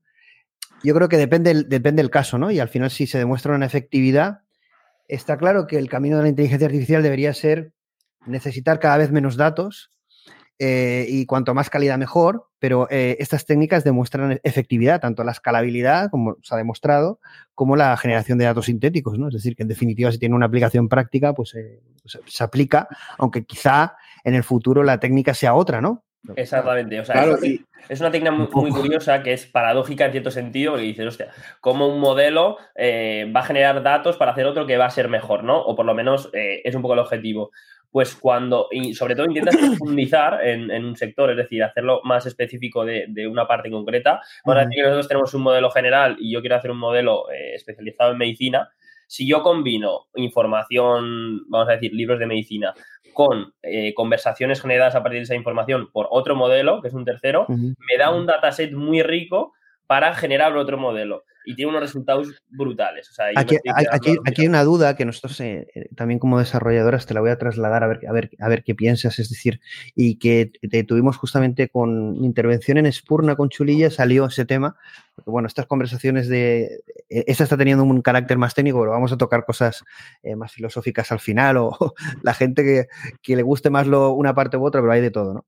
Pero eh, sí que se comentó que para el tema de los modelos de lenguaje, pues hay diferentes técnicas, un fine tuning, un RAG, eh, la inclusión de, por ejemplo, de knowledge graphs eh, o de conocimiento.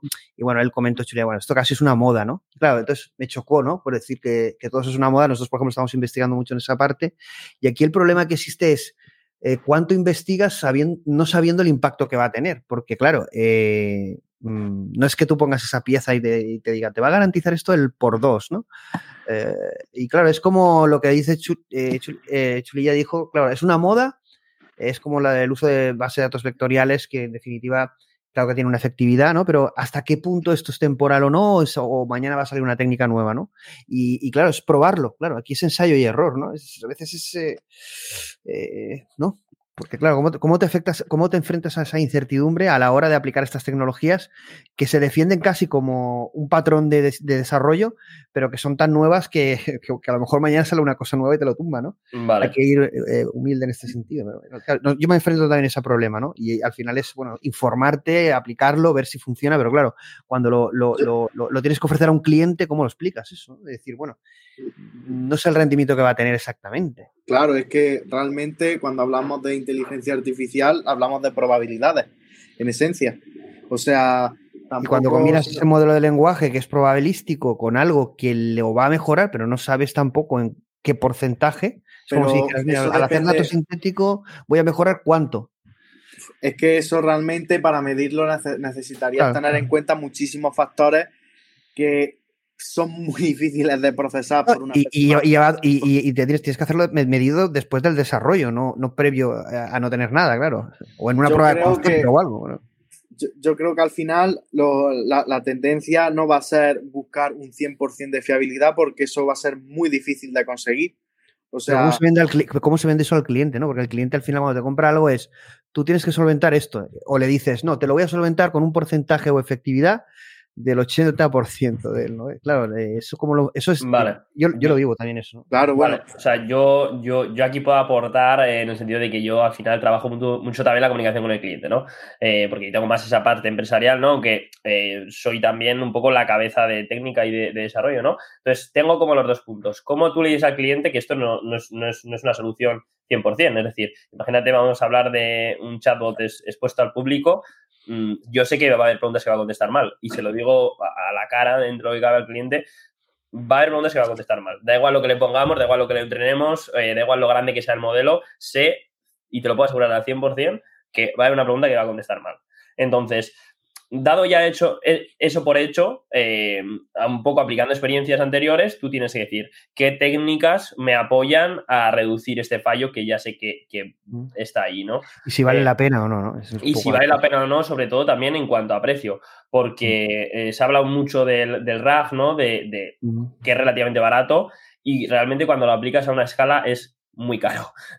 Entonces, eh, todo el mundo lo ha visto como una revolución a, en términos de precio, eh, hostia, esto te está, te está reduciendo el, el, coste, tal y cual. Cuando lo aplicas en escala, eh, te das cuenta que no, no, es, no es en un principio. Eh, Hombre, una opción, mejor, una opción mejor o previa al fine tuning, ¿no? Que sería una opción más, más cara, ¿no? Pero, eh, es, es, y, y, que muchas empresas no pueden permitir. Exactamente, tiene, tiene un upfront más, más, más claro. caro, es decir, o sea, tiene un coste inicial mucho más caro que, de hecho, esto es prácticamente una conversación que tengo yo al día a día, ¿no? Cuando... Bueno, aquí es curioso, el, bueno, les sacó, a mí me hizo gracia, ¿no?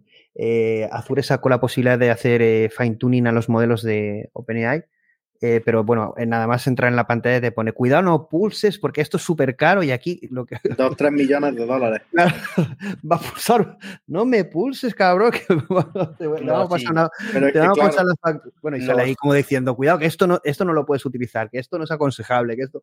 Y es curioso como te dicen todo eso, ¿no? Porque es como, antes tienes que probar todo esto antes de meterte aquí. Exactamente, porque el precio inicial es, dentro que cabe, es prohibitivo, ¿no? O sea, te, claro, tú le dices a un cliente, pues mira, te va a costar esto inicialmente, tener esto, que es muy parecido a lo que ya tienes.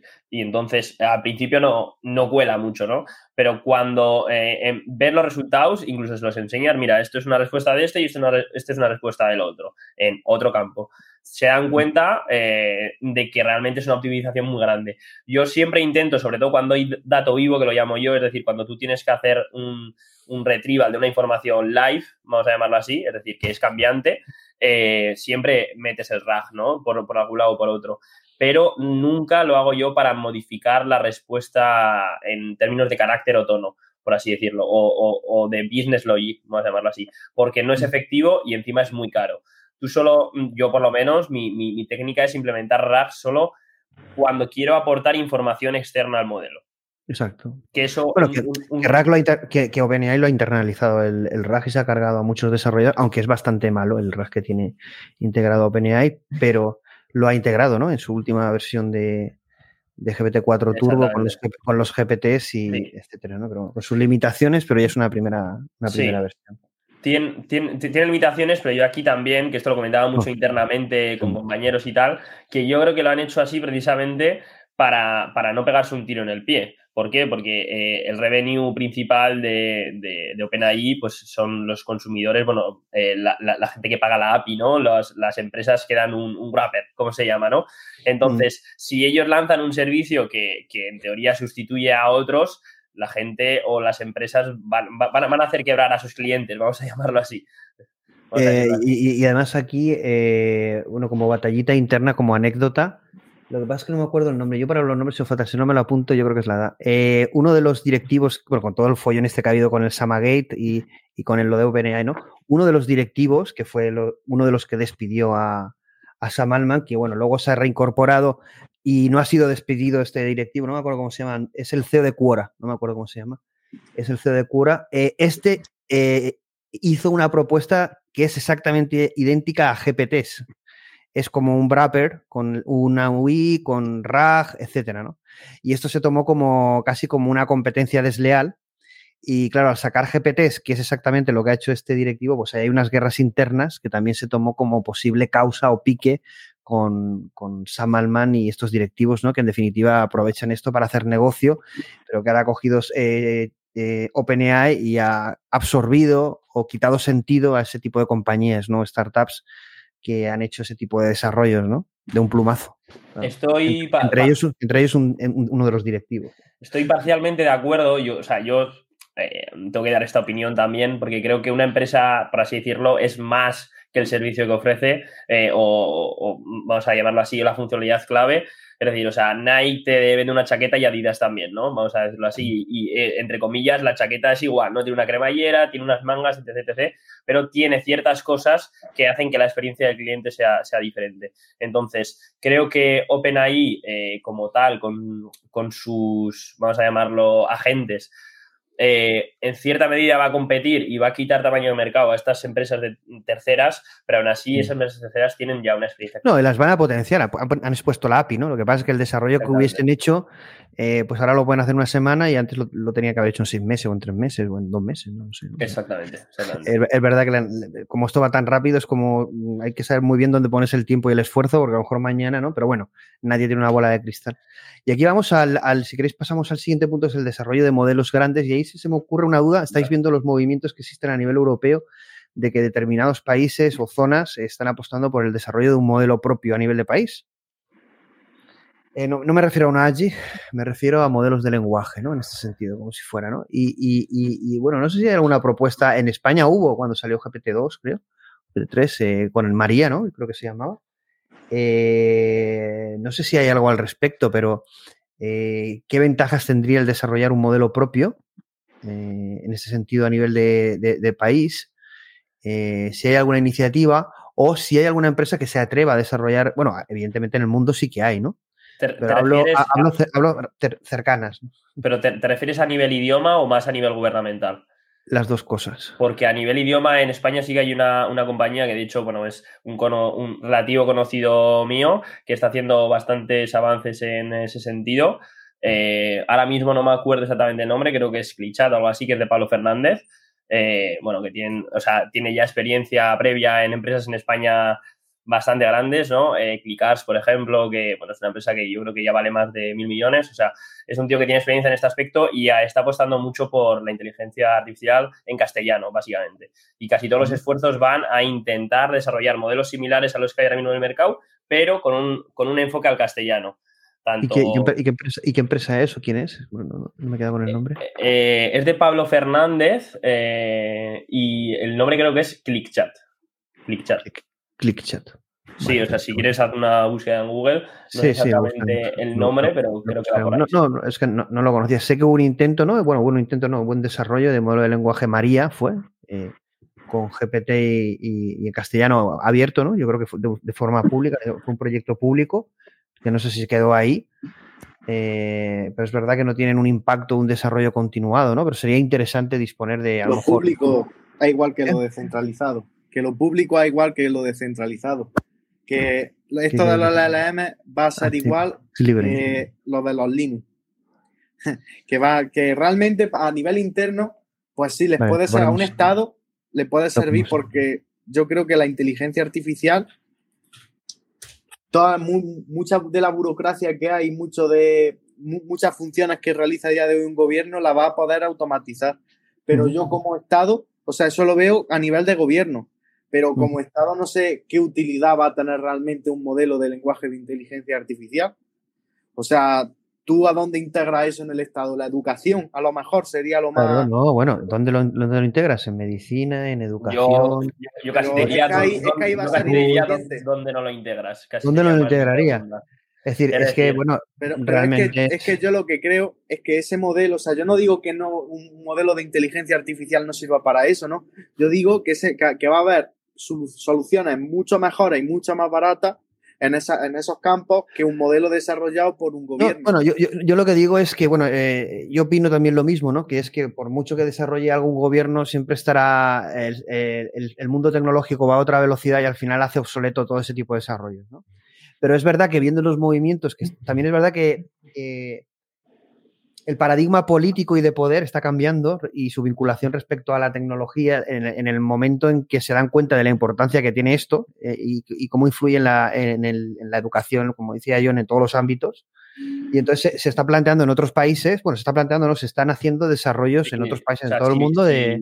por ponerte el caso más claro, que eh, yo creo que ahora mismo será, después de OpenAI, la compañía más grande de inteligencia artificial del mundo, que es Scale AI, que es de, de, un estadounidense asiático, me parece que es, que además es muy joven, creo que tiene 22 años o algo así, y su principal em, servicio eh, es proveer al, servicio militar estadounidense a través de bueno, herramientas de inteligencia, eh, planeamiento de estrategias, etc, etc. Es muy interesante pues, porque ofrecen una variedad de servicios que, eh, sobre todo a nivel gubernamental, pues los están explotando a un ritmo bastante grande, que yo creo que es un desconocido en este sentido, o sea, no sale mucho en las noticias y creo que Estados Unidos está avanzando a unos pasos muy diferentes a sobre todo Europa en, ese campo, ¿no? Ya desde hace dos, tres, cuatro, cinco años. vamos, vamos, a hablar de, vamos a hablar de la regulación, también de una noticia en el sector militar, ¿no? Y de Estados Unidos y sistemas autónomos, que es algo delicado, pero que bueno, que va a llegar seguro, ¿no? Que se, en definitiva, la aplicación de inteligencia artificial al tema armamentístico y, además autónomo, ¿no? que, causa terror, pero es, es, obvio que va a pertenecer al futuro. ¿no?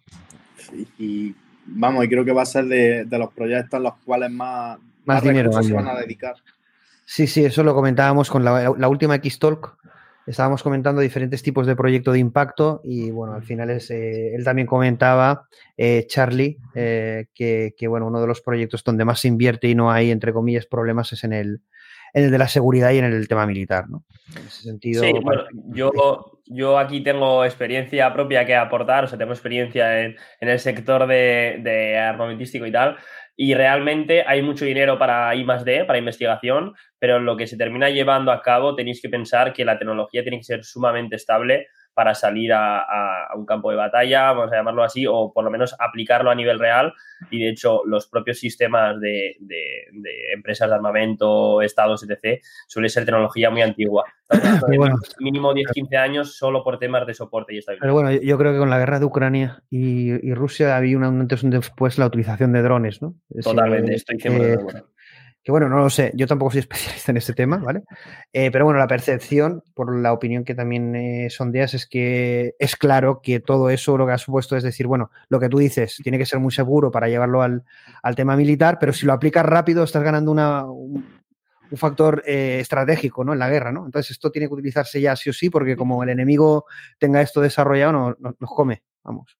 Y entonces supongo que todos los gobiernos eh, líderes pues están eh, invirtiendo y no, no, tanto, ¿no? Bueno, se anunció en Europa, ¿no? Con la guerra de Ucrania la inversión en el incremento en, presupuesto armamentístico, que entiendo que irá en proyectos también donde se integre robotización, drones, inteligencia artificial, eh, sistemas autónomos. Hay que tener en cuenta que la IE Act o la Acta Europea de Inteligencia Artificial nos, proporciona un, ámbito legal, pero para el tema militar, esa parte. ahí no hay, ahí no hay laya. Hombre, claro, ahí no van a poner eh, que no haya reconocimiento facial porque atenta contra la privacidad. Pues, yo creo que, que, la seguridad y más en temas de tecnología punta, Estado, armamentística, etcétera, es el último que se tiene en cuenta. O sea, yo creo que siempre que es para el usuario final, para, para una persona normal, es algo con lo que se cansinea mucho, pero que cuando estamos hablando de el gobierno de los Estados Unidos, ahí simplemente se hace la eh, y ya está. y hay, una, hay, una, película que, bueno, yo creo que la habréis visto, que es la de Oppenheimer, ¿no? Eh, no sé si la habéis visto, la de Oppenheimer de Chris Nolan. Eh, y bueno, a ver, al final no, no, es que la película en sí, sino el hecho que si uno recupera ese hecho, en definitiva se tiene, parece poca conciencia, incluso en retrospectiva, de lo, para lo que se utilizó, que fue para arrasar a, a cientos de miles de personas, ¿no? Parece que sea un logro científico, que lo fue, que fue un gran logro para Estados Unidos y una victoria, entre comillas, pero que ahí eh, hubo una masacre que no debe repetirse, ¿no? Y, es lo que está diciendo ahora Luis Hyde, que, yo creo que va a haber una, una, guerra, una carrera por el liderazgo armamentístico.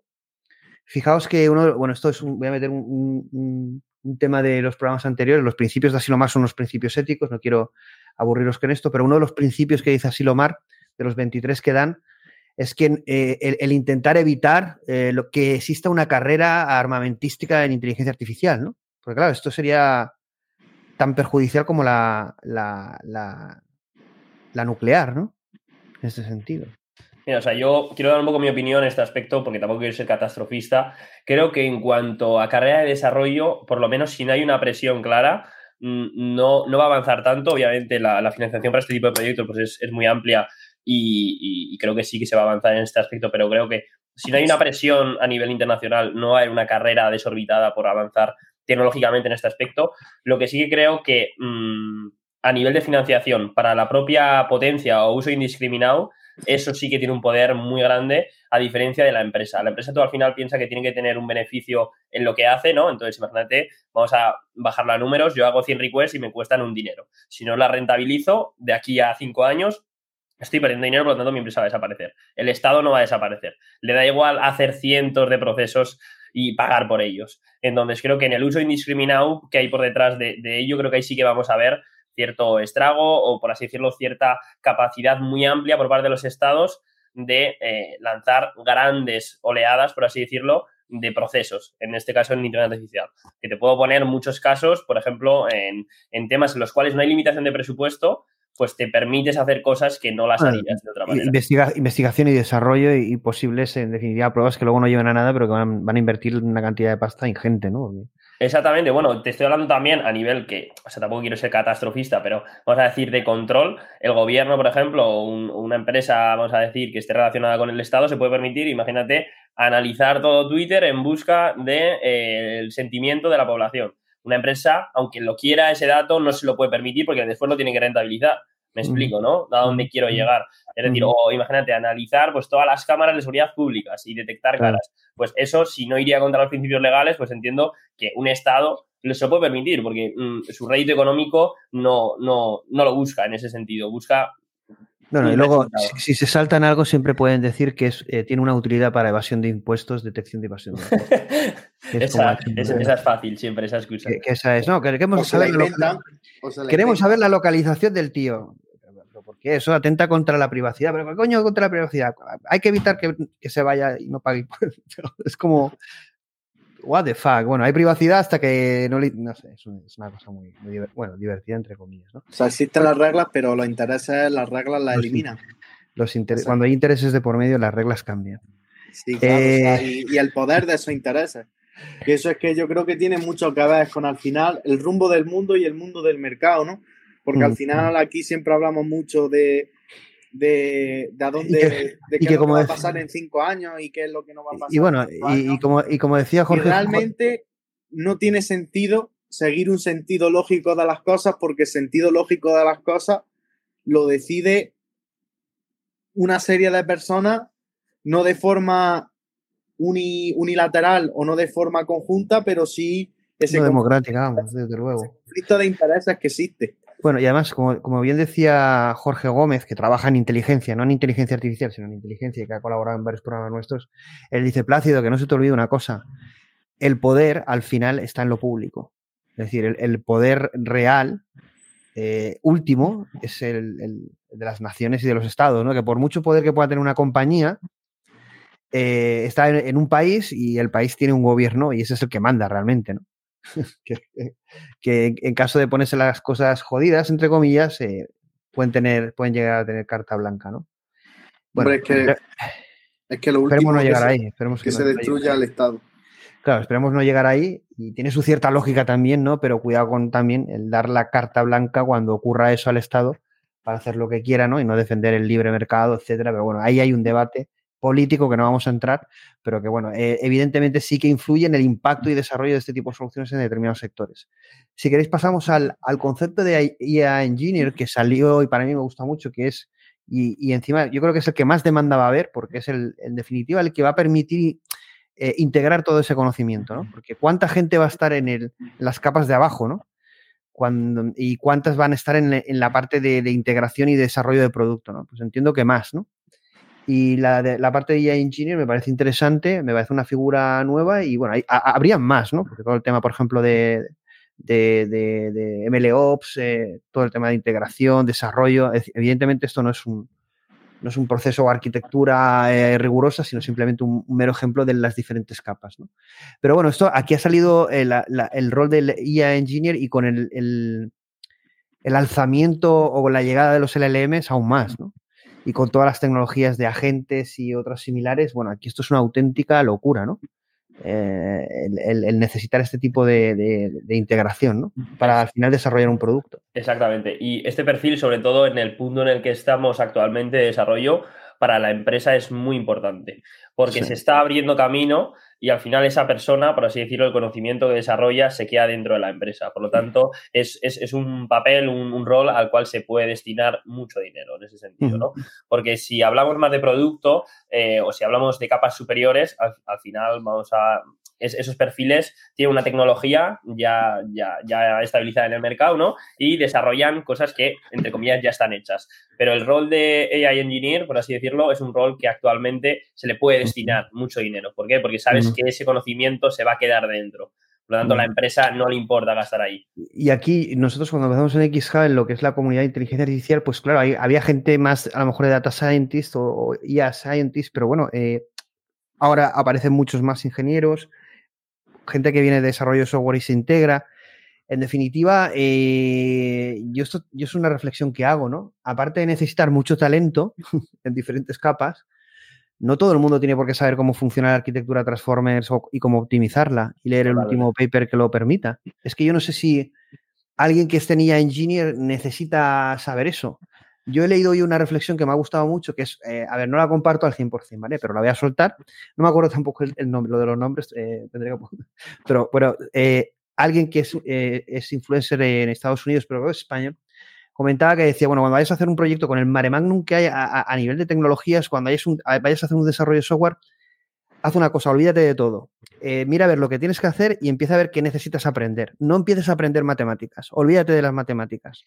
Porque claro, si tú quieres aprender inteligencia artificial, tienes que saber toda la base eh, científica, técnica, matemática, de infraestructuras, de desarrollo, bueno, pues, eh, te puedes colapsar o a lo mejor ni empiezas. Quizás mejor este planteamiento que dice, oye, eh, mira a ver qué vayas necesitando, vas aprendiéndolo y ya irás un poco especializándote. Es, más top-down que down-down-top, que es un poco lo que yo prefiero. Yo siempre prefiero conocer la parte de abajo, ¿no? E ir subiendo, ¿no? y coger esa especialización. Pero yo creo que a la velocidad que va esto, es casi imposible o te coge una depresión en, eh, eh, eh, el empezar, ¿no? Estoy de acuerdo, creo que hay un punto de partida básico que si no lo tienes, pues estás un poco vendido en ese aspecto.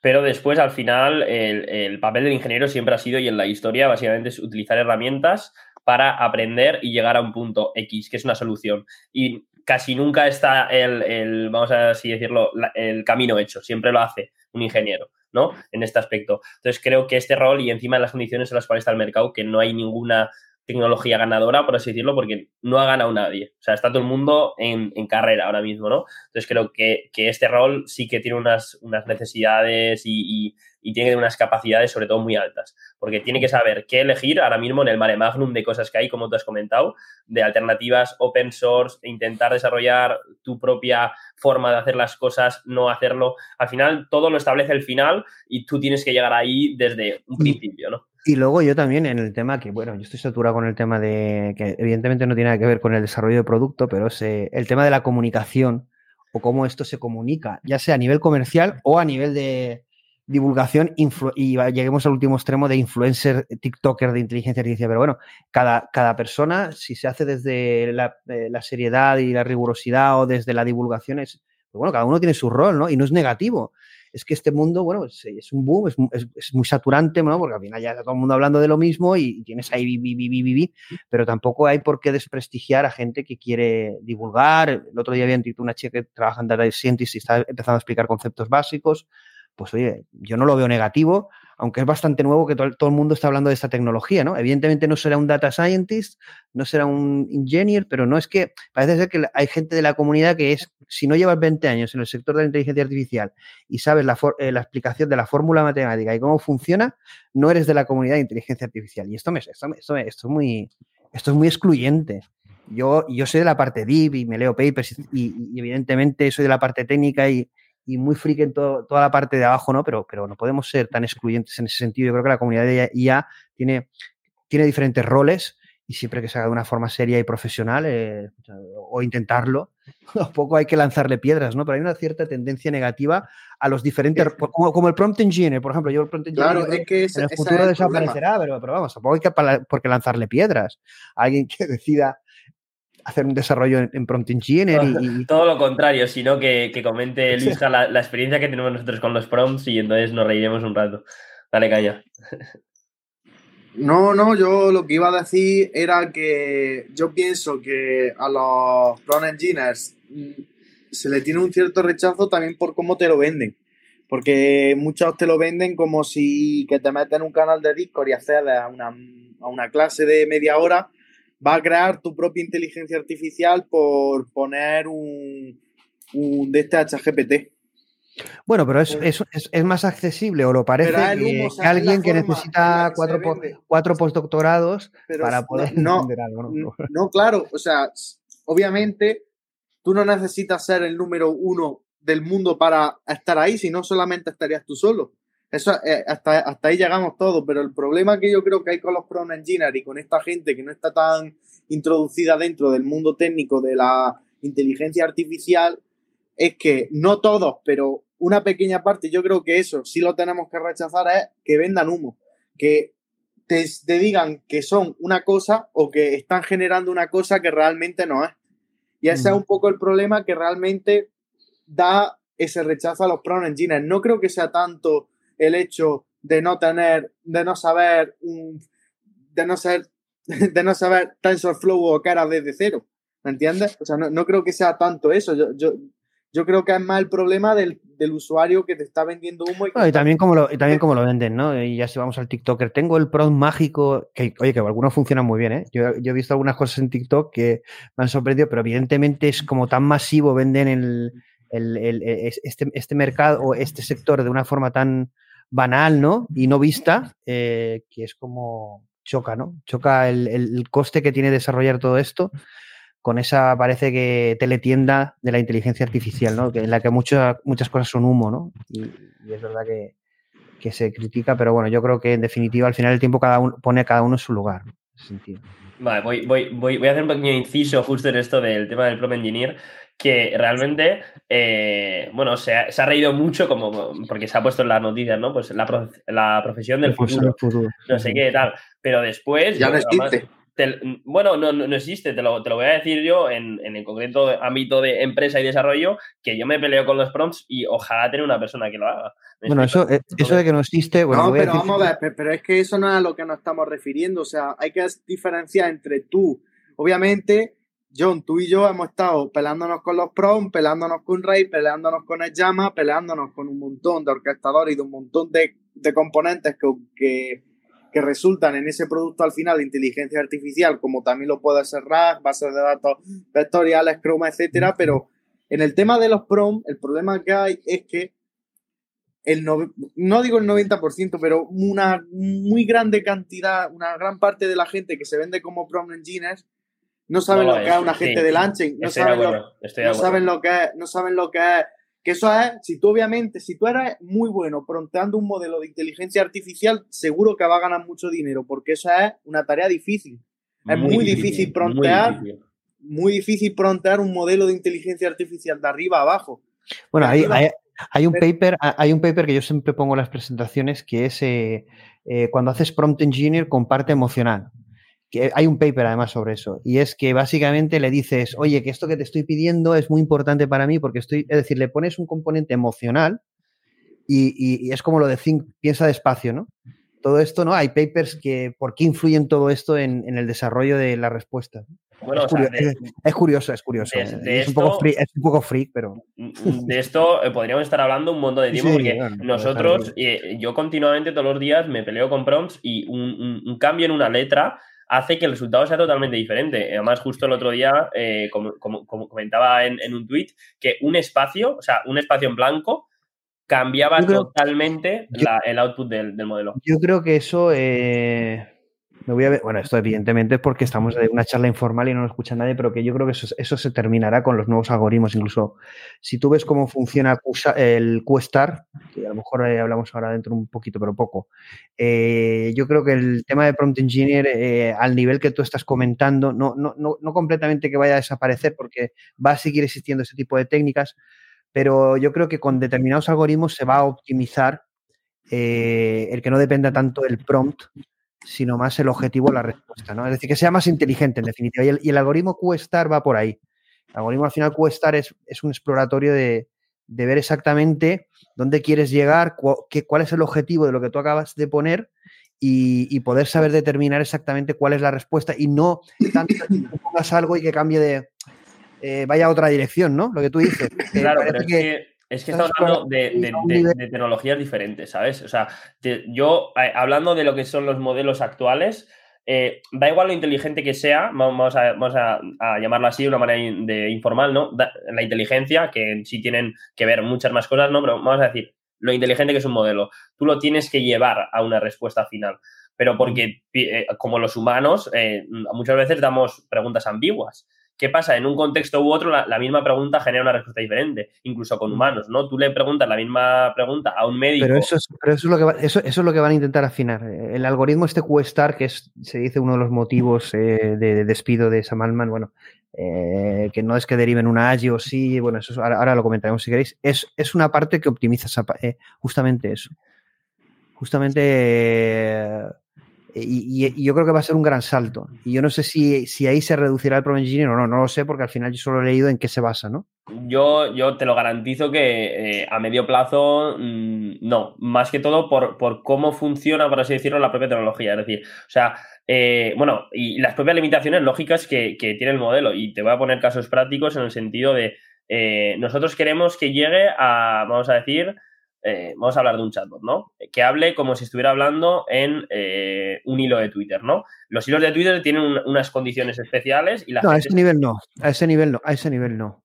No, a ese nivel no. Estamos hablando, estamos hablando a un nivel como el que has dicho, oye, es que le pongo una coma, a ver, una frase y otra, que son lo ah, mismo. Vale, vale, vale, vale, vale. Vale. Vale, no te había entendido, no te había entendido bien, no te había entendido bien. No, eh, no al nivel de estoy contigo en que no, no, pero es sí en, en, esos casos, ¿no? Entonces se va a reducir eh, determinada parte del prompt engineer. No es que vaya a saber el prompt engineer ni el sentido del prompt engineer, no, no, no tiene nada que ver, porque el prompt engineer es lo que dices tú.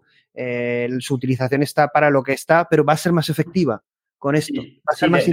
de, hecho, creo que el, eh, que el Prom Engineer eh, es falso engineer porque no, no, eh, precisamente yo creo que... Por la limitación, por la limitación de, cómo está construido y cómo, y cómo navega en ese espacio latente. incluso también la, propia personalidad de la persona o sus razonamientos es muy diferente al de un ingeniero. Es decir, precisamente yo creo que surge el rol de Prom Engineer porque el ingeniero, tal y cual como tiene la cabeza estructurada, no está preparado como para que, entre comillas, le, le, vacile el modelo, me explico, ¿no? Entonces, eh, suelen ser personas, yo creo que más por, por, por cómo lo estoy viendo y tal, son personas que son como más sensibles, más empáticas en ese sentido y son capaces de interpretar las respuestas que les está dando y intentar guiarle para que les dé otras. ¿sabes? Son los, que, los que van al oráculo y entienden el idioma de los dioses, ¿no?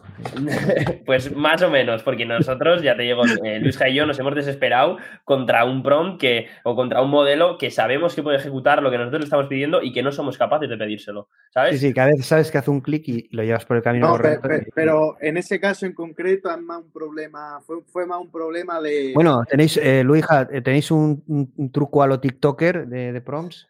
el truco, o sea, yo, voy a comentar lo de John, que, es algo bastante interesante, y es que el problema que teníamos es que el modelo que estábamos utilizando eh, no era compatible del todo con los agentes de launching.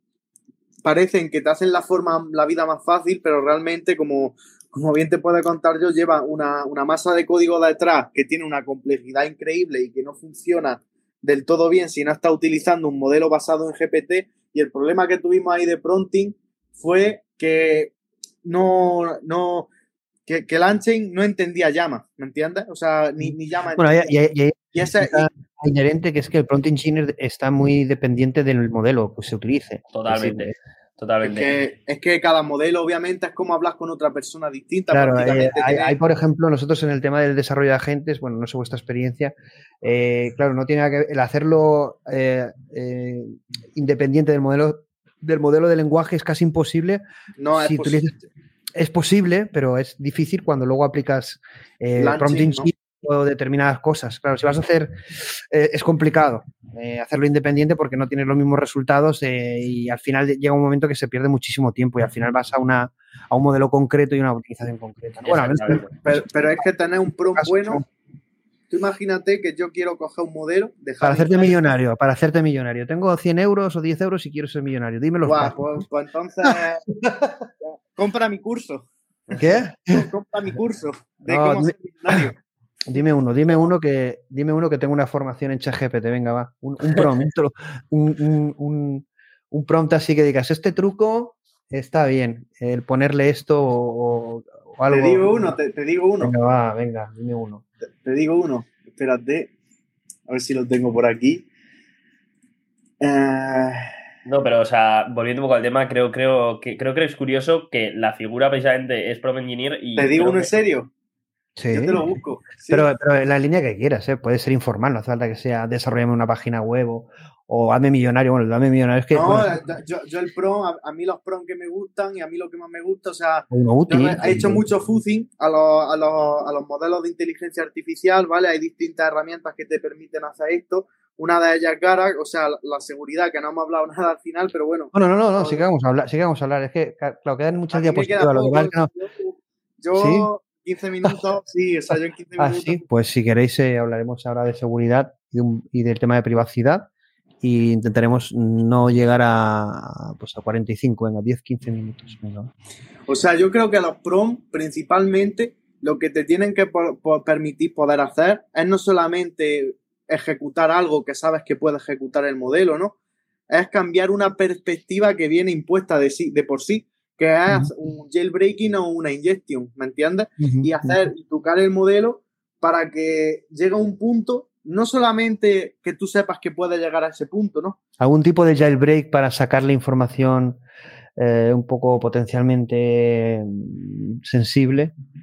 Pero ¿A que se, pueda, que se pueda, bueno, bueno, se pueda decir, no sé, la receta de las KFC, yo qué sé, algo. Yo, no, yo que no lo sé, hombre, evidentemente no una bomba atómica o, o- hacer eh, algo que sea peligroso, pero vamos. Yo, yo lo que te puedo decir es, es el roleplay de, de Machiavelli. Yo es que sigo mucho Sí. los prom de, claro, sí, o sea, tú, es que al final, un prom al final tú tienes que imaginar que en cada palabra o en cada token que interpreta el LLM está yendo un punto y de un punto a otro y de un punto a otro. Sí, sí, sí, Tú una navegación del espacio latente. Maquiavelo, como si fuera Maquiavelo, que fuera... O sea, eh, vamos a hacer un roleplay, tú responderás todas mis preguntas como Zero Day. Zero Day es, buah, este ya no- Dime, dime. te lo paso, te, te- te lo paso en, en lo publicamos. It's a full mouthed iRobot who swears que aboga, espérate, es que es muy largo, o sea, Bueno, lo publicamos. Va- Vamos a, si quieres, Ya, lo publicaremos te en lo Twitter paso, o en es LinkedIn. muy largo. Lo publicaremos en LinkedIn y Twitter. Bueno, eh, vamos a 10-15 minutos, pero rápido. Entonces tenemos que hacer las respuestas para llevaros al menos a... En XGBY no podemos hacer un programa sin preguntas eh, como más eh, de presente, futuro, cercano, ¿no? Pero bueno, ¿qué opinión tenéis eh, del impacto de, los LLMs y de los agentes en el desarrollo de software, pero sobre todo en el mundo empresarial, ¿no? No tanto como pruebas de concepto, sino que a nivel, a nivel masivo, ¿no? ¿Creéis que es, yo, yo lo creo así, ¿no? Una, una nueva revolución y que las empresas deben plantearse cómo utilizar estas tecnologías en, en sus procesos? Si no, eh, ¿cómo se explica esto? Es decir, siempre ha habido un problema eh, a nivel comercial, ¿no? Ese gap de cómo explicas al sector business eh, lo que puedes hacer y más cuando es algo nuevo, que no es una mejora, sino que te voy a proponer algo que es bastante disruptivo, ¿no? No, no evolutivo y que a lo mejor tú tienes que plantearte cómo hacer las cosas, ¿no? ¿Cómo, cómo, cómo lo veis de impacto y, cómo lo comunicáis? Es- ¿Cómo veis todo este tema? Pri- primero yo creo que cabe definir qué es un agente, ¿no? Eh, ¿Qué, qué es realmente? Porque creo que dependiendo de, de- de la persona, la tarea en concreto, un agente es una cosa y en otro contexto un agente es otra, ¿no? Hay desde cosas muy sencillas que puede ser eh, que se ejecute él solo, vamos a decir. Pero es que hay, hay- hay un error, perdona que te interrumpa. el, el asociar agente a automatización exclusivamente es un error para mí. Exactamente. Eh, claro, agente automatización o superautomatización. No, va más allá de eso, ¿no? Sigue, sigue. Eh, eh. Vale, en- en- en- entonces creo que definirlo es muy importante, sobre todo de cara al, al usuario final, que tiene que saber si, bueno, realmente queremos que el usuario final sepa que está, que está detrás un agente o el concepto de agente, o queremos que solo le devuelva la respuesta final, ¿no? En la tarea final. Eso yo creo que es el primer debate que tenemos que tener, que desde, sobre todo las personas que estamos desarrollando, somos entre comillas geeks, ¿no? En ese sentido somos frikis y que le queremos dar un nombre guay a algo que realmente es un proceso, o eh, queremos servir al usuario y, y darle la respuesta final, ¿no? O sea, tiene que tener una parte marketingiana el agente. ¿o no? Bueno, ahí, ahí yo, yo, yo eh, bueno, ¿cuál es tu elección? Bueno, si tuvieras que elegir una, evidentemente depende del caso, pero yo soy mucho viendo los papers y, bueno, un poco analizando este mundo, nosotros también estamos muy metidos en el desarrollo de este tema.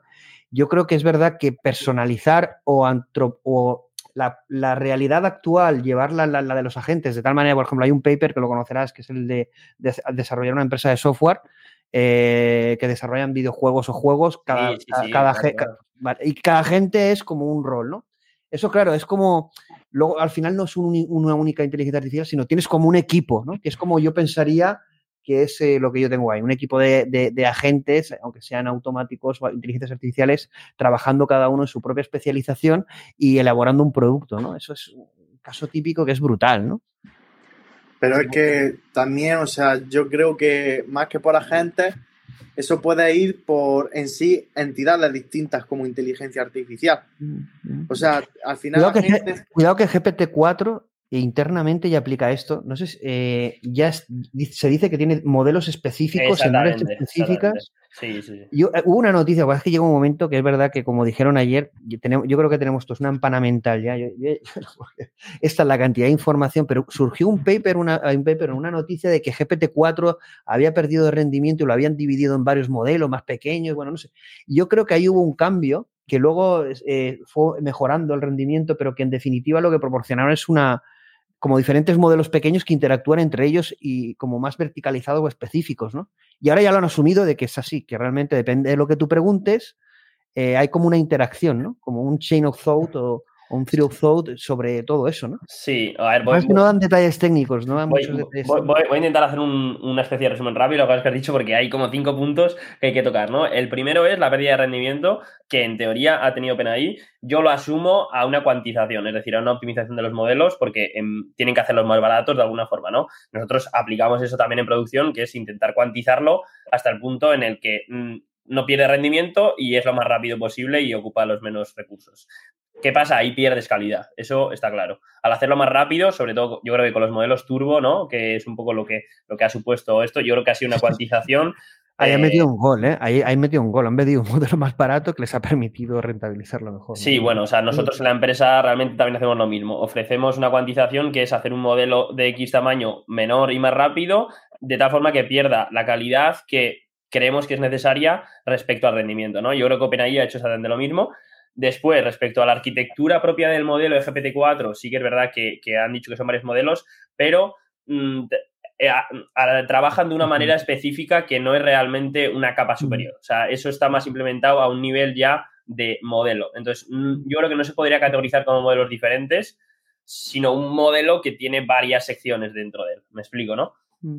Dice que están especializados cada modelo en una área de conocimiento. Sí, sí, sí. Y, y esto yo creo que lo hacen mucho, sobre todo para la gran mentira que estamos Claro, viviendo, que son si los- preguntas medicina, si preguntas ciencias, si preguntas matemáticas, si preguntas algo genérico, claro. Sí. Entiendo que a lo mejor. mm, sé. creo, creo que no va tanto por ahí, por tema, sino más por un poco a lo, a lo que se enfrentan en los modelos son a los benchmarks, ¿no? Que son básicamente una especie de exámenes humanos sobre diferentes tipos de, de información y en este caso al final todo el mundo intenta batir este benchmark. En este caso el rey suele ser GPT-4, creo que ya estamos viendo algún modelo que se pone a la par, pero ahí hay una gran mentira. ¿Por qué? Porque introducen parte de esos exámenes dentro de su dataset.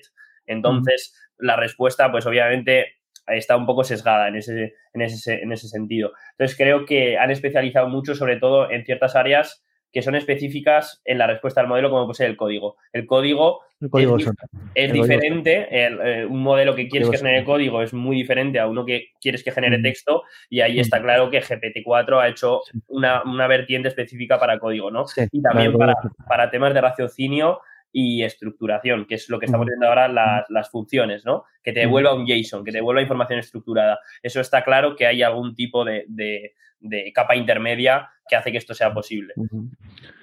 Y ahora la siguiente con la de QStar, que es la de un poco la de planificación y toma de decisiones. Pero bueno, eh, no publican detalles técnicos porque, bueno, incluso me comentó gente técnica, no, no, GPT-4 publicó un paper técnico, que fue un, paper eh, marketingiano, eso, de técnico, eso de técnico no tenía nada. Bueno, daba detalles, pero que bueno, era una cosa...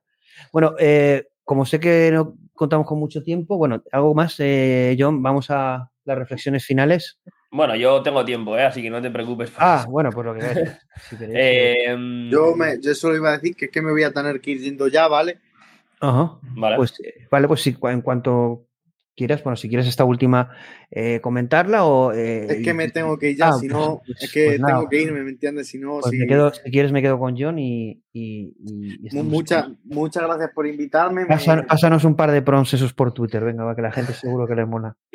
ya, ya, luego, luego los paso. Bueno, bueno un abrazo. Espero que os haya gustado mi participación. Eh, la verdad que yo, tanto John como tú son grandes profesionales. Así que bueno, nos vemos en el siguiente, ¿vale? Muchas gracias. Un abrazo. Bueno, un abrazo. Bueno, pues si John, tenemos más tiempo, no tienes problemas, entonces no lo podemos tomar con más calma. Sí, hay calma. Eh, otro tema es el tema de la. Tampoco es que vaya a ser súper extenso, pero al menos 20 minutos, media hora sí que podemos tener. Privacidad, el tema de la privacidad. Bueno, el tema de la privacidad, eh, he puesto este dispositivo, porque supongo lo conocerás, que es el de IA PIN, eh, esta empresa Humane, sí. Humane de, trabajadores de, Apple con un diseño y un concepto bastante interesante. Pero lo que más me he puesto, lo he puesto por el tema de la privacidad por la siguiente razón, ¿no? Eh, este dispositivo, este wearable, que es en definitiva integrado con inteligencia artificial, con modelos de lenguaje, etcétera, y que va a estar abierto a desarrolladores, aunque ahora está cerrado, vuelve otra vez a ofrecer la posibilidad de tener como atentar contra la privacidad, pero además integrando inteligencia artificial. Evidentemente, esto supone grandes oportunidades y uno piensa enseguida en posibles soluciones, pero también está el tema de la privacidad. Y aquí yo creo que, igual que el tema de la privacidad está perdido, para mí es una guerra perdida, eh, aunque evidentemente se puede luchar por cosas, sí que es verdad que este tipo de soluciones que atentan contra, pueden atentar contra la privacidad en determinados escenarios, no lo sé, pero yo creo que pueden solucionar muchas cosas, ¿no? Es decir, todo el tema de wearables con inteligencia artificial en determinados escenarios, eh, yo creo que va a venir una ola también ahí de soluciones. Y el tema de privacidad, eh, pues es importante, ¿no? Por, porque la inteligencia artificial, como dice Microsoft, va a ser como un copilot, un GPT, un asistente que va a tener muchísima información nuestra, ¿no? Entonces, claro, si en redes sociales ya, ya, ya era un tema crítico, pues imagínate una camarita que te siga, ¿no? Bueno, o sea, yo creo que ya tenemos una camarita que nos sigue, ¿no? Que es, que es un móvil, ¿no? Entonces, dependiendo del enfoque que le des, creo que puede ser más peligroso, menos peligroso, o más útil o menos útil. Yo, eh, este dispositivo ha sido muy criticado, ¿no? Pues precisamente por esto, porque ¿cuál es la diferencia con un móvil, ¿no?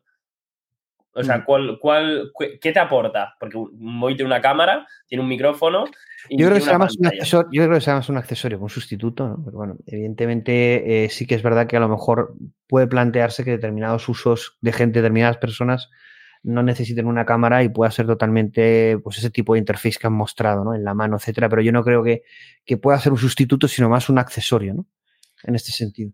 Yo creo que por lo que realmente aporta un valor diferencial es el tema de hacer un registro pasivo de la información. Es decir, el móvil es una interacción eh, que tú requieres, ¿no? Hacer una acción. Eh, y lo cual eh, ahí desencadenas en pérdidas de tiempo. Es decir, yo lo que quiero no es decirle que me grabe una nota de cuándo es el cumpleaños de esta persona. Quiero que, debido a las conversaciones que he tenido, interprete, ¿no?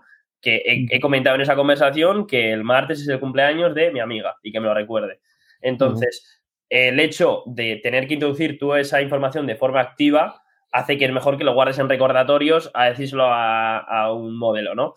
Oye, recuérdame esto el martes, pues voy a escribir si lo puedo añadir en una interfaz de, usuario como es un calendario. Entonces creo que ahí está eh, porque aquí, ah, claro, porque aquí, bueno, que salía sin los auriculares, pero evidentemente se va a poder utilizar con auriculares.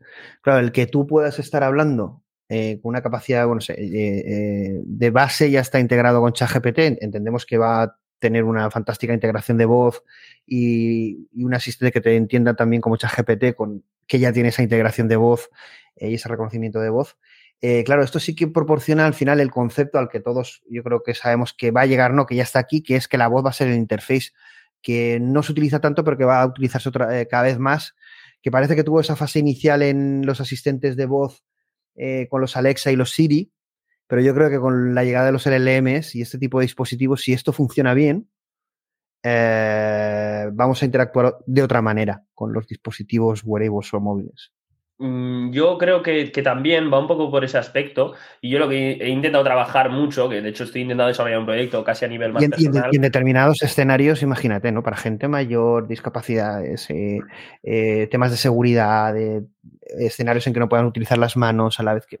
Bueno, hay un montón de casuística, ¿no? Que, eh, toda la analítica que podría haber detrás de observar una realidad de un individuo. No sé, creo, que es, la, clave es esa, es la observación, es el, el no requerir una acción humana. Y bueno, un, poco a lo que iba, estoy intentando hacer un proyecto a personal, un poco de investigación en ese sentido, que es eh, intentar hacer un modelo, por así decirlo, o sea, no un modelo como tal, sino es más una especie de agente, ¿no? Como comentábamos antes, que tenga una especie de memoria infinita y que eh, registre ciertas acciones que yo hago, en este caso pues en ordenador, pero que no tenga que registrarlas yo de forma activa, ¿no? Que se vayan registrando. En este caso, pues mm. todo lo que haga un input por el teclado, por ejemplo, que sería una especie de keylogger, ¿no?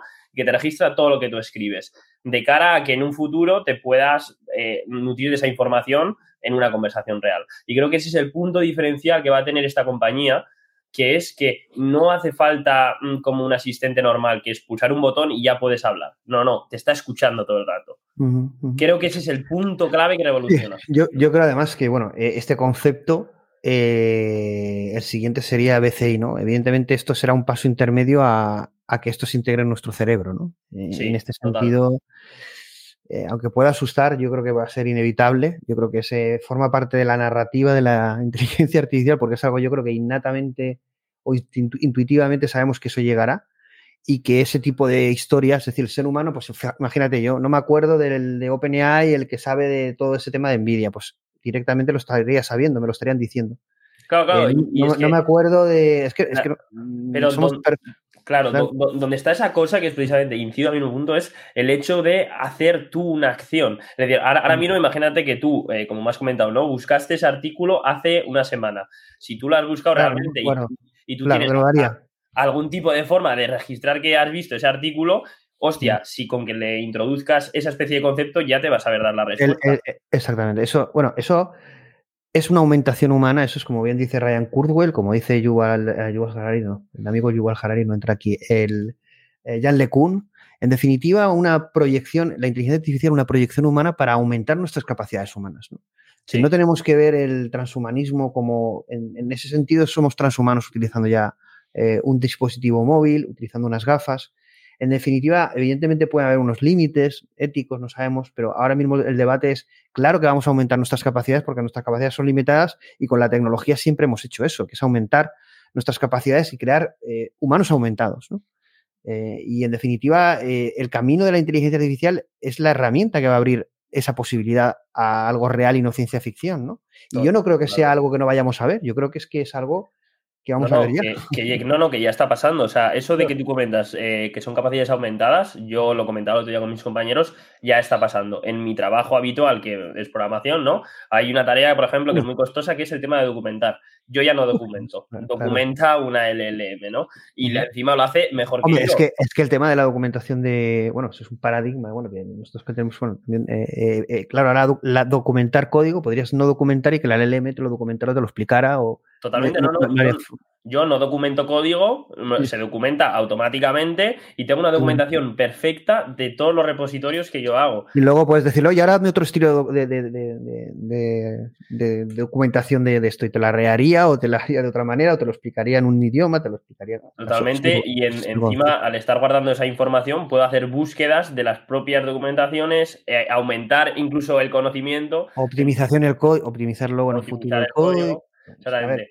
esto parece ciencia ficción no lo es, ¿no? Esto no, no, es una H, esto es IA aplicada, ya presente aplicada. Sí, sí, o sea, de hecho yo lo que ya les digo a mis compañeros es que eh, hay una parte del equipo que ya son inteligencias artificiales. Es decir, yo tengo trabajadores, por así decirlo, que ya son inteligencias artificiales. Toda la parte de documentación y optimización lo hace una LLM pero porque es mejor que los humanos, más óptimo y más barato. Yo, creo que eso se encapsulará más en plataformas de, agentes, ¿vale? Eh, no de una forma a lo mejor tan automatizada como se realiza hasta ahora, pero es verdad que lo que dices tú, ¿no? Es decir, ya determinadas partes ya hay trabajadores no humanos que están realizándolas, pero no tienen nombre ni apellidos pero sí que están haciendo un trabajo para tu empresa. Sí, pero creo que no nos estamos dando cuenta que eso ya ha llegado. Todo el mundo está, no, es la, la, IA te va a quitar el trabajo no, no, no, te voy a decir que te, lo, va, te, lo va, te, lo va, a quitar un humano que controle esto. Exactamente, exactamente. Pero bueno, pero lo, que a mí me extraña, John, eh, yo no sé si lo vivirás, porque no es una cuestión de, porque al final esto también es una historia humana, no solo de tecnología, es que el, desde la parte de la comunidad, es decir, gente técnica, no estamos hablando de, de mi ma, gente que no, bueno, eh, eh, es que lo, lo, debaten eso, ¿no? Digo, vamos a ver, si es que esto está aquí ya y el impacto, no, es que el impacto no sabemos si realmente, pero bueno, no sé, Claro, y eso te convierte como, eh, como si fueras apocalíptico. No, el impacto en el trabajo va a ser brutal. Y bueno, pero es que ya lo está haciendo. No, es, que, menos la parte que Es que ya lo está haciendo porque la gente, yo creo que se intenta cegar a sí misma y pensar en el futuro, en el sentido de que no, mira, esto va a pasar. No, no, yo te digo la realidad es que ya está pasando. Los despidos de Telefónica yo creo que tienen en parte que ver bajo una estrategia de decir, oye, aquí sobra mucha gente. Sobra gente, pero es que sobra gente porque hace tareas que se pueden automatizar o, hay alguna forma de que encima se hagan. Es que ya no es automatizarlas, que eso ya supone una ventaja, es que es más barato. Y, ya cuando introduces tema de precio e incluso ya tema de calidad, porque mm, mi, mi, mi, script, por así decirlo, documenta mejor que yo. Mejor que yo. yo. Yo puedo ser un necio y decir, me está quedando el trabajo. pero es que no, me está ayudando yo he tenido yo un problema con, bueno, eh, uno de los productos que más conozco es SQL eh, Server, eh, SQL Azure, desde, desde, que empecé, ¿no?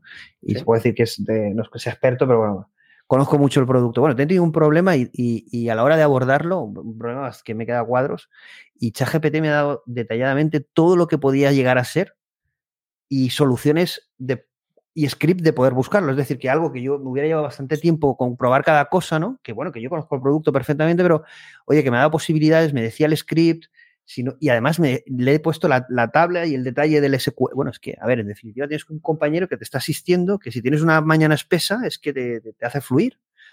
Estoy totalmente de acuerdo. Eh, y, vamos, yo, eh, yo digo, joder, ¿y esto qué? El problema cuando lo he visto he dicho, ¿esto qué coño será? Y de alguna forma, como está un poco espeso, es que me ha dado la luz y bueno, lo he resuelto. pero, pero bueno, eh, y conozco el producto y en principio yo hubiera pensado no consultar nunca ChatGPT porque yo conozco muy bien el producto.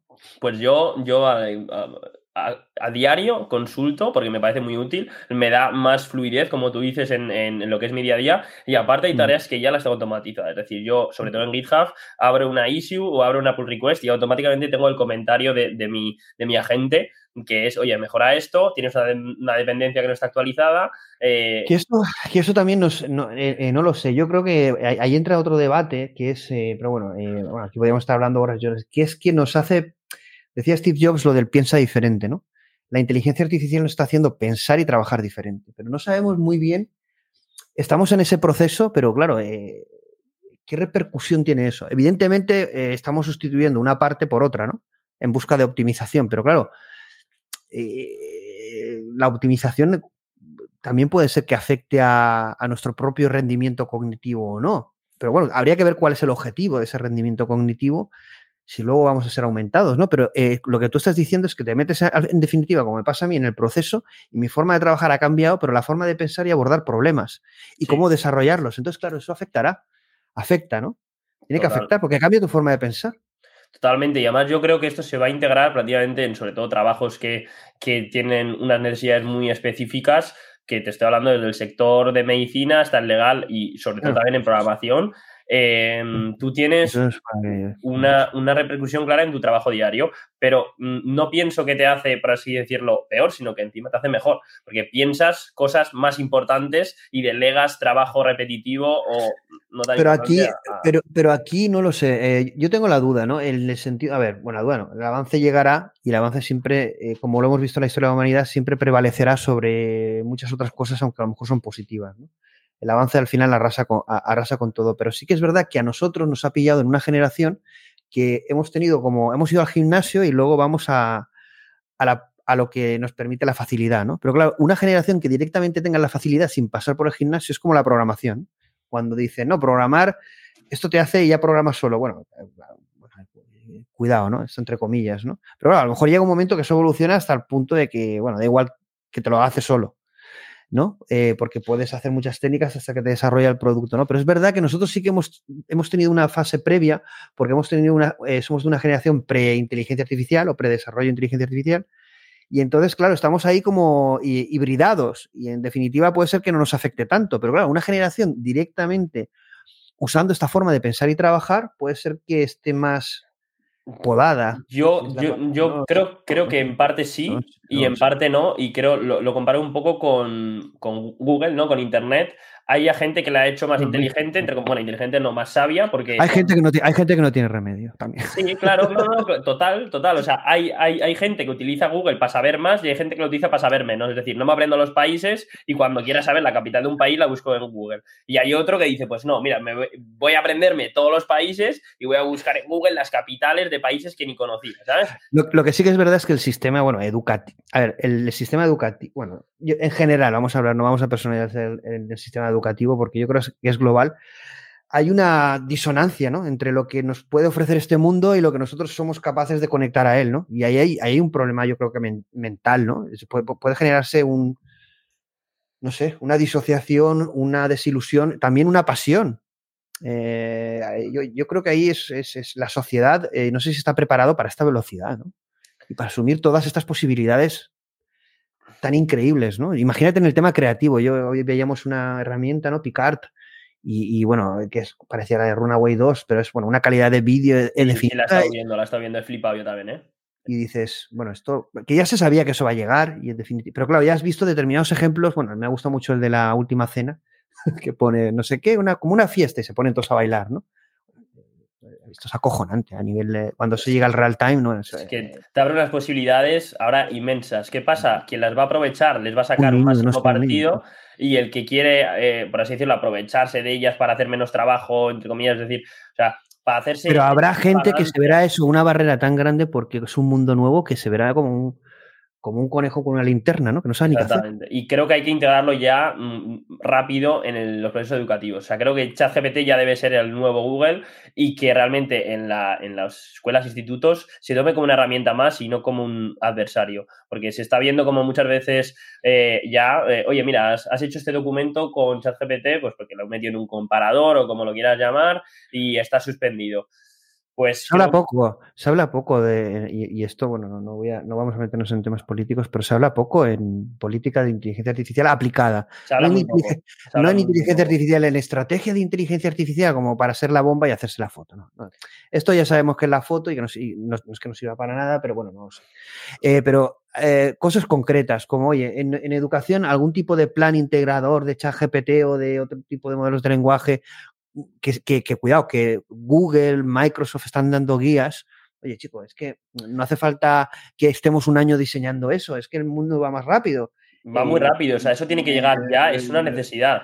Y creo que España en ese, en ese campo va muy lento porque es, una necesidad real, real. Los, alumnos ya lo están utilizando. Se tiene, tiene que venir por parte del, gobierno, llámalo del, de la... El, color que sea, porque yo aquí cuando dices atacas al gobierno porque si eres una cosa, si eres otra, no. Yo, yo en definitiva, un país moderno, me da igual el, color o quien sea, ninguno habla de esto. Eh, Totalmente. Eh, ninguno. Eh, bueno, casi no, yo creo que no se atreven porque, claro, si son ineptos en lo suyo, pues eh, imagínate, pones a hablar de eso. Pero es que desde la modestia tienen que poder hablar, de decir, oye, mira, no tengo ni puta idea, pero me voy a rodar de un comité de expertos para poder aplicar esto, porque esto, eh, esto está ya aquí, señores. Claro, es que ya está aquí. Es que yo creo que ahora mismo hay una especie de humo en, el mercado que todo el mundo piensa que va a llegar, pero creo que ya ha llegado. Y que eh, todo el mundo está planteando consecuencias futuras cuando las consecuencias ya se están dando. Aquí echamos de menos, y esto no es un ataque a ese partido, pero echamos de menos las frases de Rajoy hablando de robótica y cosas así. de Algunas... que entonces yo creo que Rajoy sí que se hubiera atrevido a hablar de inteligencia artificial. Pero como dices, no es un ataque a, este partido. Desde la ignorancia creo que lo tienen que tocar. Eh, Exactamente. Eh, a ver, yo creo que les falta, en ese sentido, España necesita una reconversión de sectores productivos y el tecnológico. Y, en España hay muchísimo talento. Muchísimo, muchísimo. Eh, XHub, una de las cosas que ha hecho es, poner eh, talento nacional y no puede ser que con tanto talento a todos los niveles, casi que nos pasa como en, el, en, fútbol, ¿no? Que somos un país tan pequeñito, pero somos una potencia, ¿no? En ese sentido, ¿no? Pues yo creo que en talento en tanto en cuántica como en inteligencia artificial hay muchísimo, ¿no? Entiendo que habrá mucha fuga también de talento. Muchísima fuga, pero el talento está y ahora, eh, bueno, es que creo que es un problema de Europa, ¿eh? Porque eh, Europa, bueno, como se dice, tiene, tiene como los mayores data centers, pero no los sabe aprovechar. Y eso es algo que Estados Unidos, con menos recursos, entre comillas, lo hace mucho mejor. Yo creo que viene un poco también por la parte emprendedora. Yo creo, que, ahí es que... Yo creo que ahí que no vamos a ir entrando, eh, bueno, tocando los dos temas, pero vamos a ir tocando temas de este, de este tipo, que es la narrativa como país, eh, da igual, bueno, como país, como generación, es que me da igual, a nivel europeo, como España, me da igual, ¿no? La narrativa tiene que ser eh, aprovechar este, este vivimos en un momento apasionante de, de, grandes oportunidades en esta era de la inteligencia artificial y la gente joven, no tan joven, o los que quieran construir presente y futuro, pues tenemos que tener una narrativa desvinculada de la política que, yo creo que hace muchísimo daño, que exista una polarización tan grande en este sentido, porque la política tiene que estar para, crear ese escenario positivo y no para estas guerras y esta división continua. Y en definitiva tenemos que tener una narrativa desde la inteligencia artificial, desde la tecnología y el avance, para desarrollar y motivar a la gente joven y a la gente que desarrolla eh, presente y futuro, desde, desde, desde diferentes vías, ¿no? En formación, en, educación, en salud, en lo público, en lo privado, en lo. En definitiva, un discurso positivo. Claro, positivo, porque es que en España hay mucha narrativa del fracaso. Es, Que, es, que, es que todo es. Todo el mundo se centra en no fracasar cuando igual hay que centrarse en, las cosas. Y en guerras. Eh, rojos y azules. Eh, eh, fachas y. como, no sé, es que no salimos de esa narrativa. Sí, pero a, donde voy es que hasta desde el punto educativo eh, se te enseña desde una parte de, oye, estudia esto para, no fracasar. ¿Cómo que para Desde la salud, ¿cuánto tiempo se lleva hablando de la salud? Desde la salud, lo mismo, una salud eh, pues eh, proactiva, una salud centrada en el paciente, pero que no se quede en palabras, si está la tecnología. Mira, a mí me hizo mucho, que bueno, es como está público, no le, no le molestará que lo diga, la última X, bueno, el debate no le quisto que tuvimos con Charlie de diferentes soluciones de impacto en inteligencia artificial.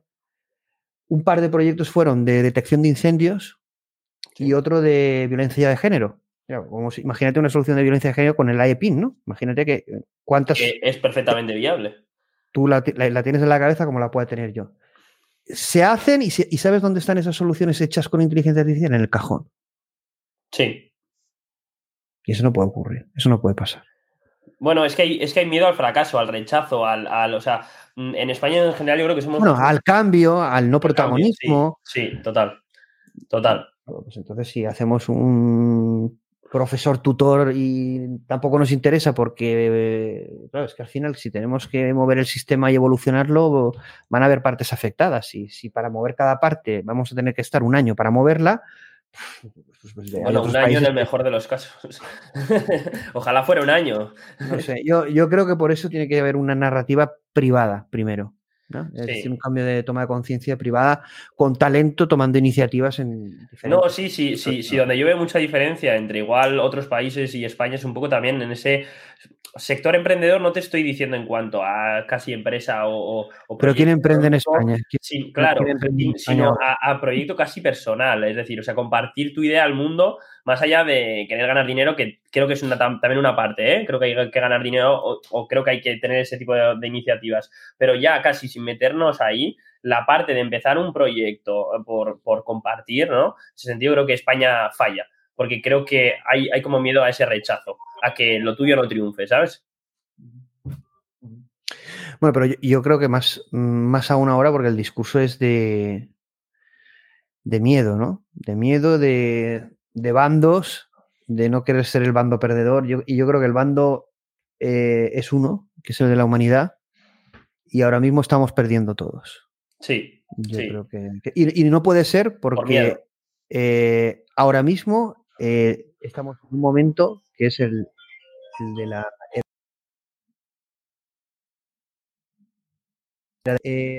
ciberseguridad. Bueno, explícanos lo que hacéis en, en, Omega.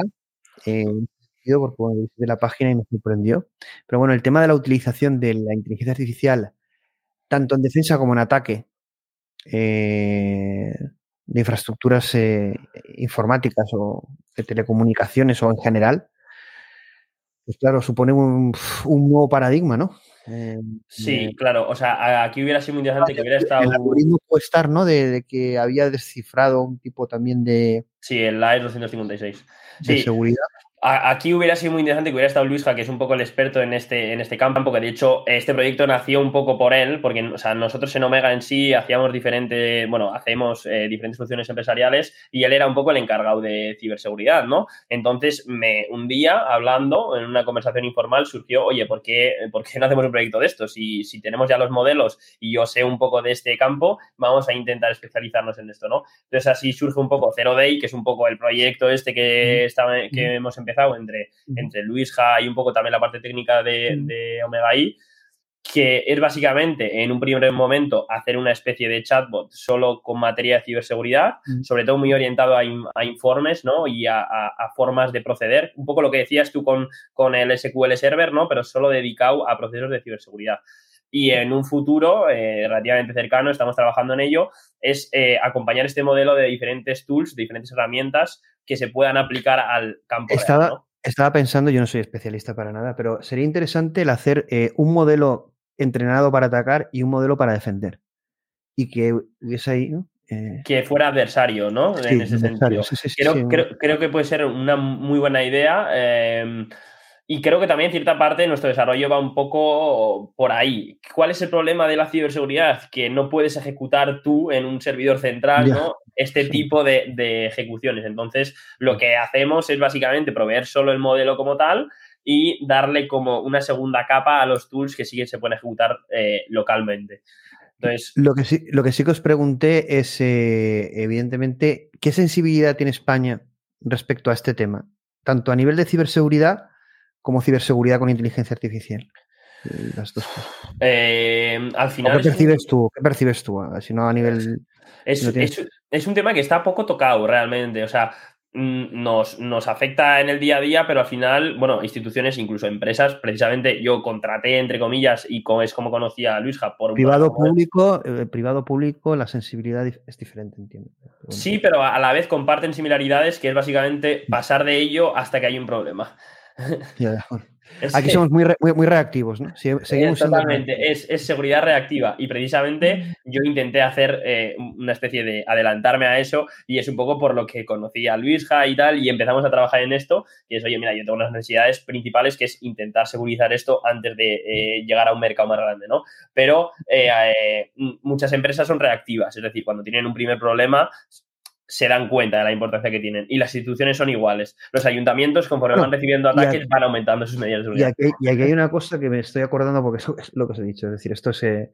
Yo lo siento, ¿no? Me voy acordando de cosas, me vienen y, si no las suelto se me olvidan y yo creo que son interesantes. Hubo un caso eh, de alguien que cuando lanzaron los GPTs, eh, que la, gente se lanzó a saco a probarlos, los GPTs, los agentes de OpenAI, de ChatGPT. ¿Sí?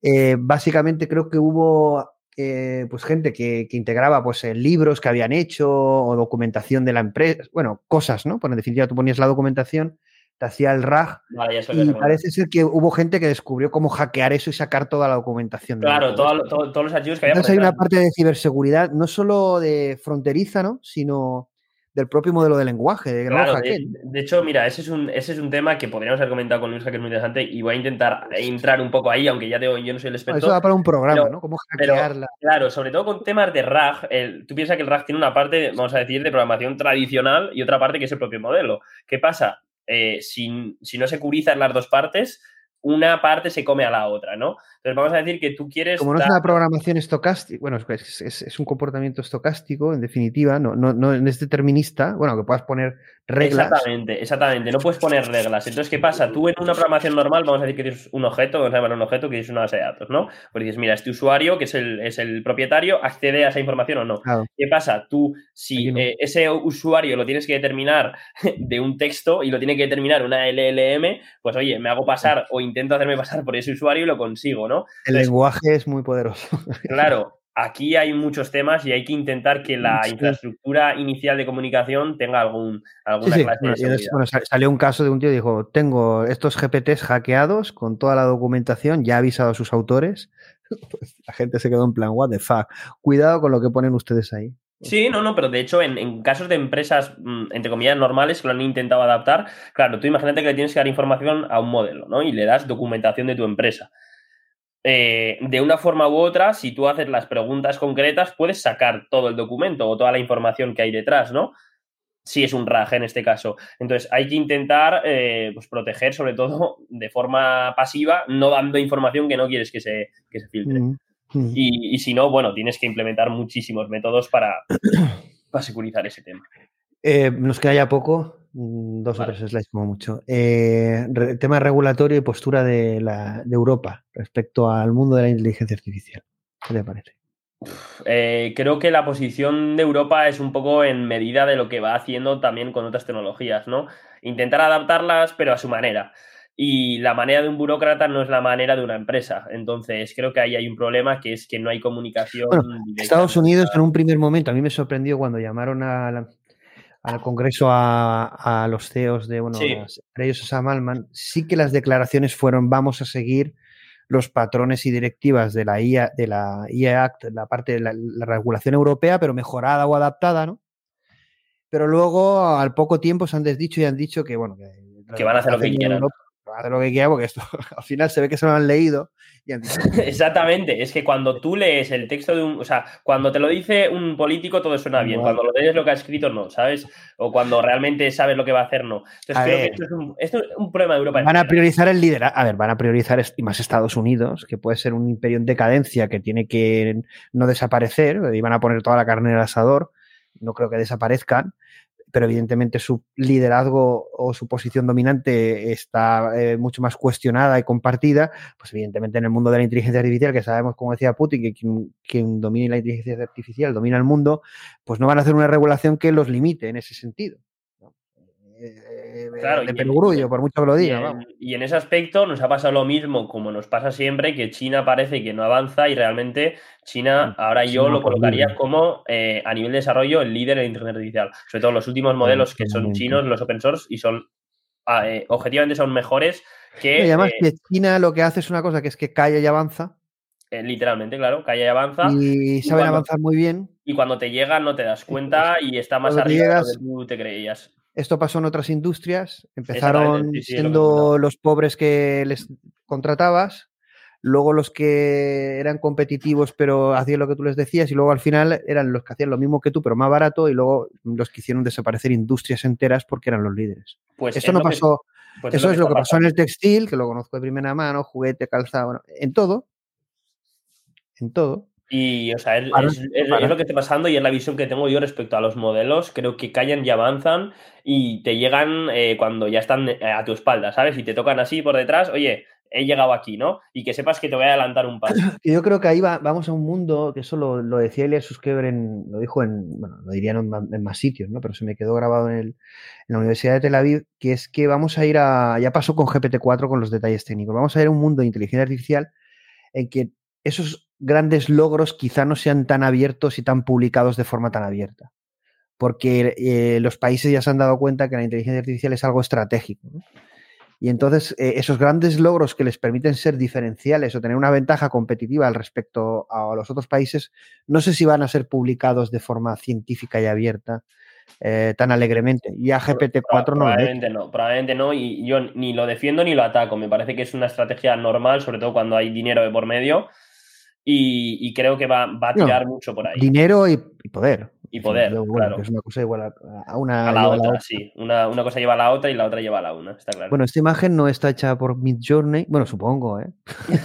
Nunca se sabe. ahora ya. Es una cosa que si meto la pata, que alguna vez la meteré, no pasa nada. Eh, pero que esta foto de Business Insider, bueno, ha hecho. Eh, no, gracia entre comillas, ¿no? Incluso hoy, en LinkedIn me ha puesto un, alguien, estas noticias hacen mucho daño para que las publiques. Y yo he dicho, hombre, eh, lo sé, sé que no son noticias eh, positivas y que pueden herir sensibilidades, pero yo creo que no publicarlas eh, no ayuda, ¿no? bueno, más cuando la propia regulación europea dice que los sistemas autónomos de inteligencia artificial en la vida, que siempre va a decidir un ser humano. Yo digo, esto desde cuando esto, esto se entiende lo que están diciendo. Bueno, entonces los agentes, olvídate, ¿no? Eh, los robots autónomos, ¿no? Eh, ¿qué, es, ¿Qué es una inteligencia artificial autónoma?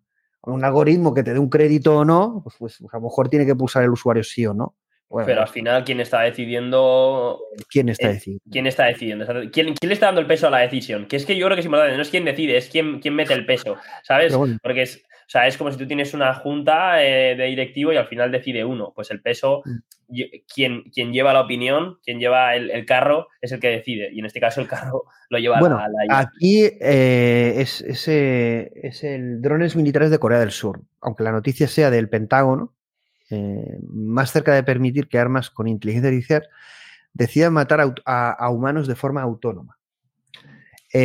bueno, eh, inversión en el tema militar y inteligencia artificial, evidentemente, y el tema autónomo, ¿no? Parece que, no, bueno, si es un dron y lo lleva un humano es una cosa, pero si mata, bueno, en definitiva, evidentemente van a prescindir del, pilotaje en, muchos casos de un humano y serán sistemas autónomos, ¿no? Y sobre todo en, enjambres como de este tipo, ¿no? Y además, eh, hardware de coste reducido, ¿no? En definitiva, es bastante barato de, y además, eh, pues, pues, en determinados escenarios súper estratégicos. Bueno, una, una, foto que da miedo y que nos imaginamos una guerra, una invasión, un ataque de este tipo, ¿no? Pues con las películas, ¿no? Pero bueno.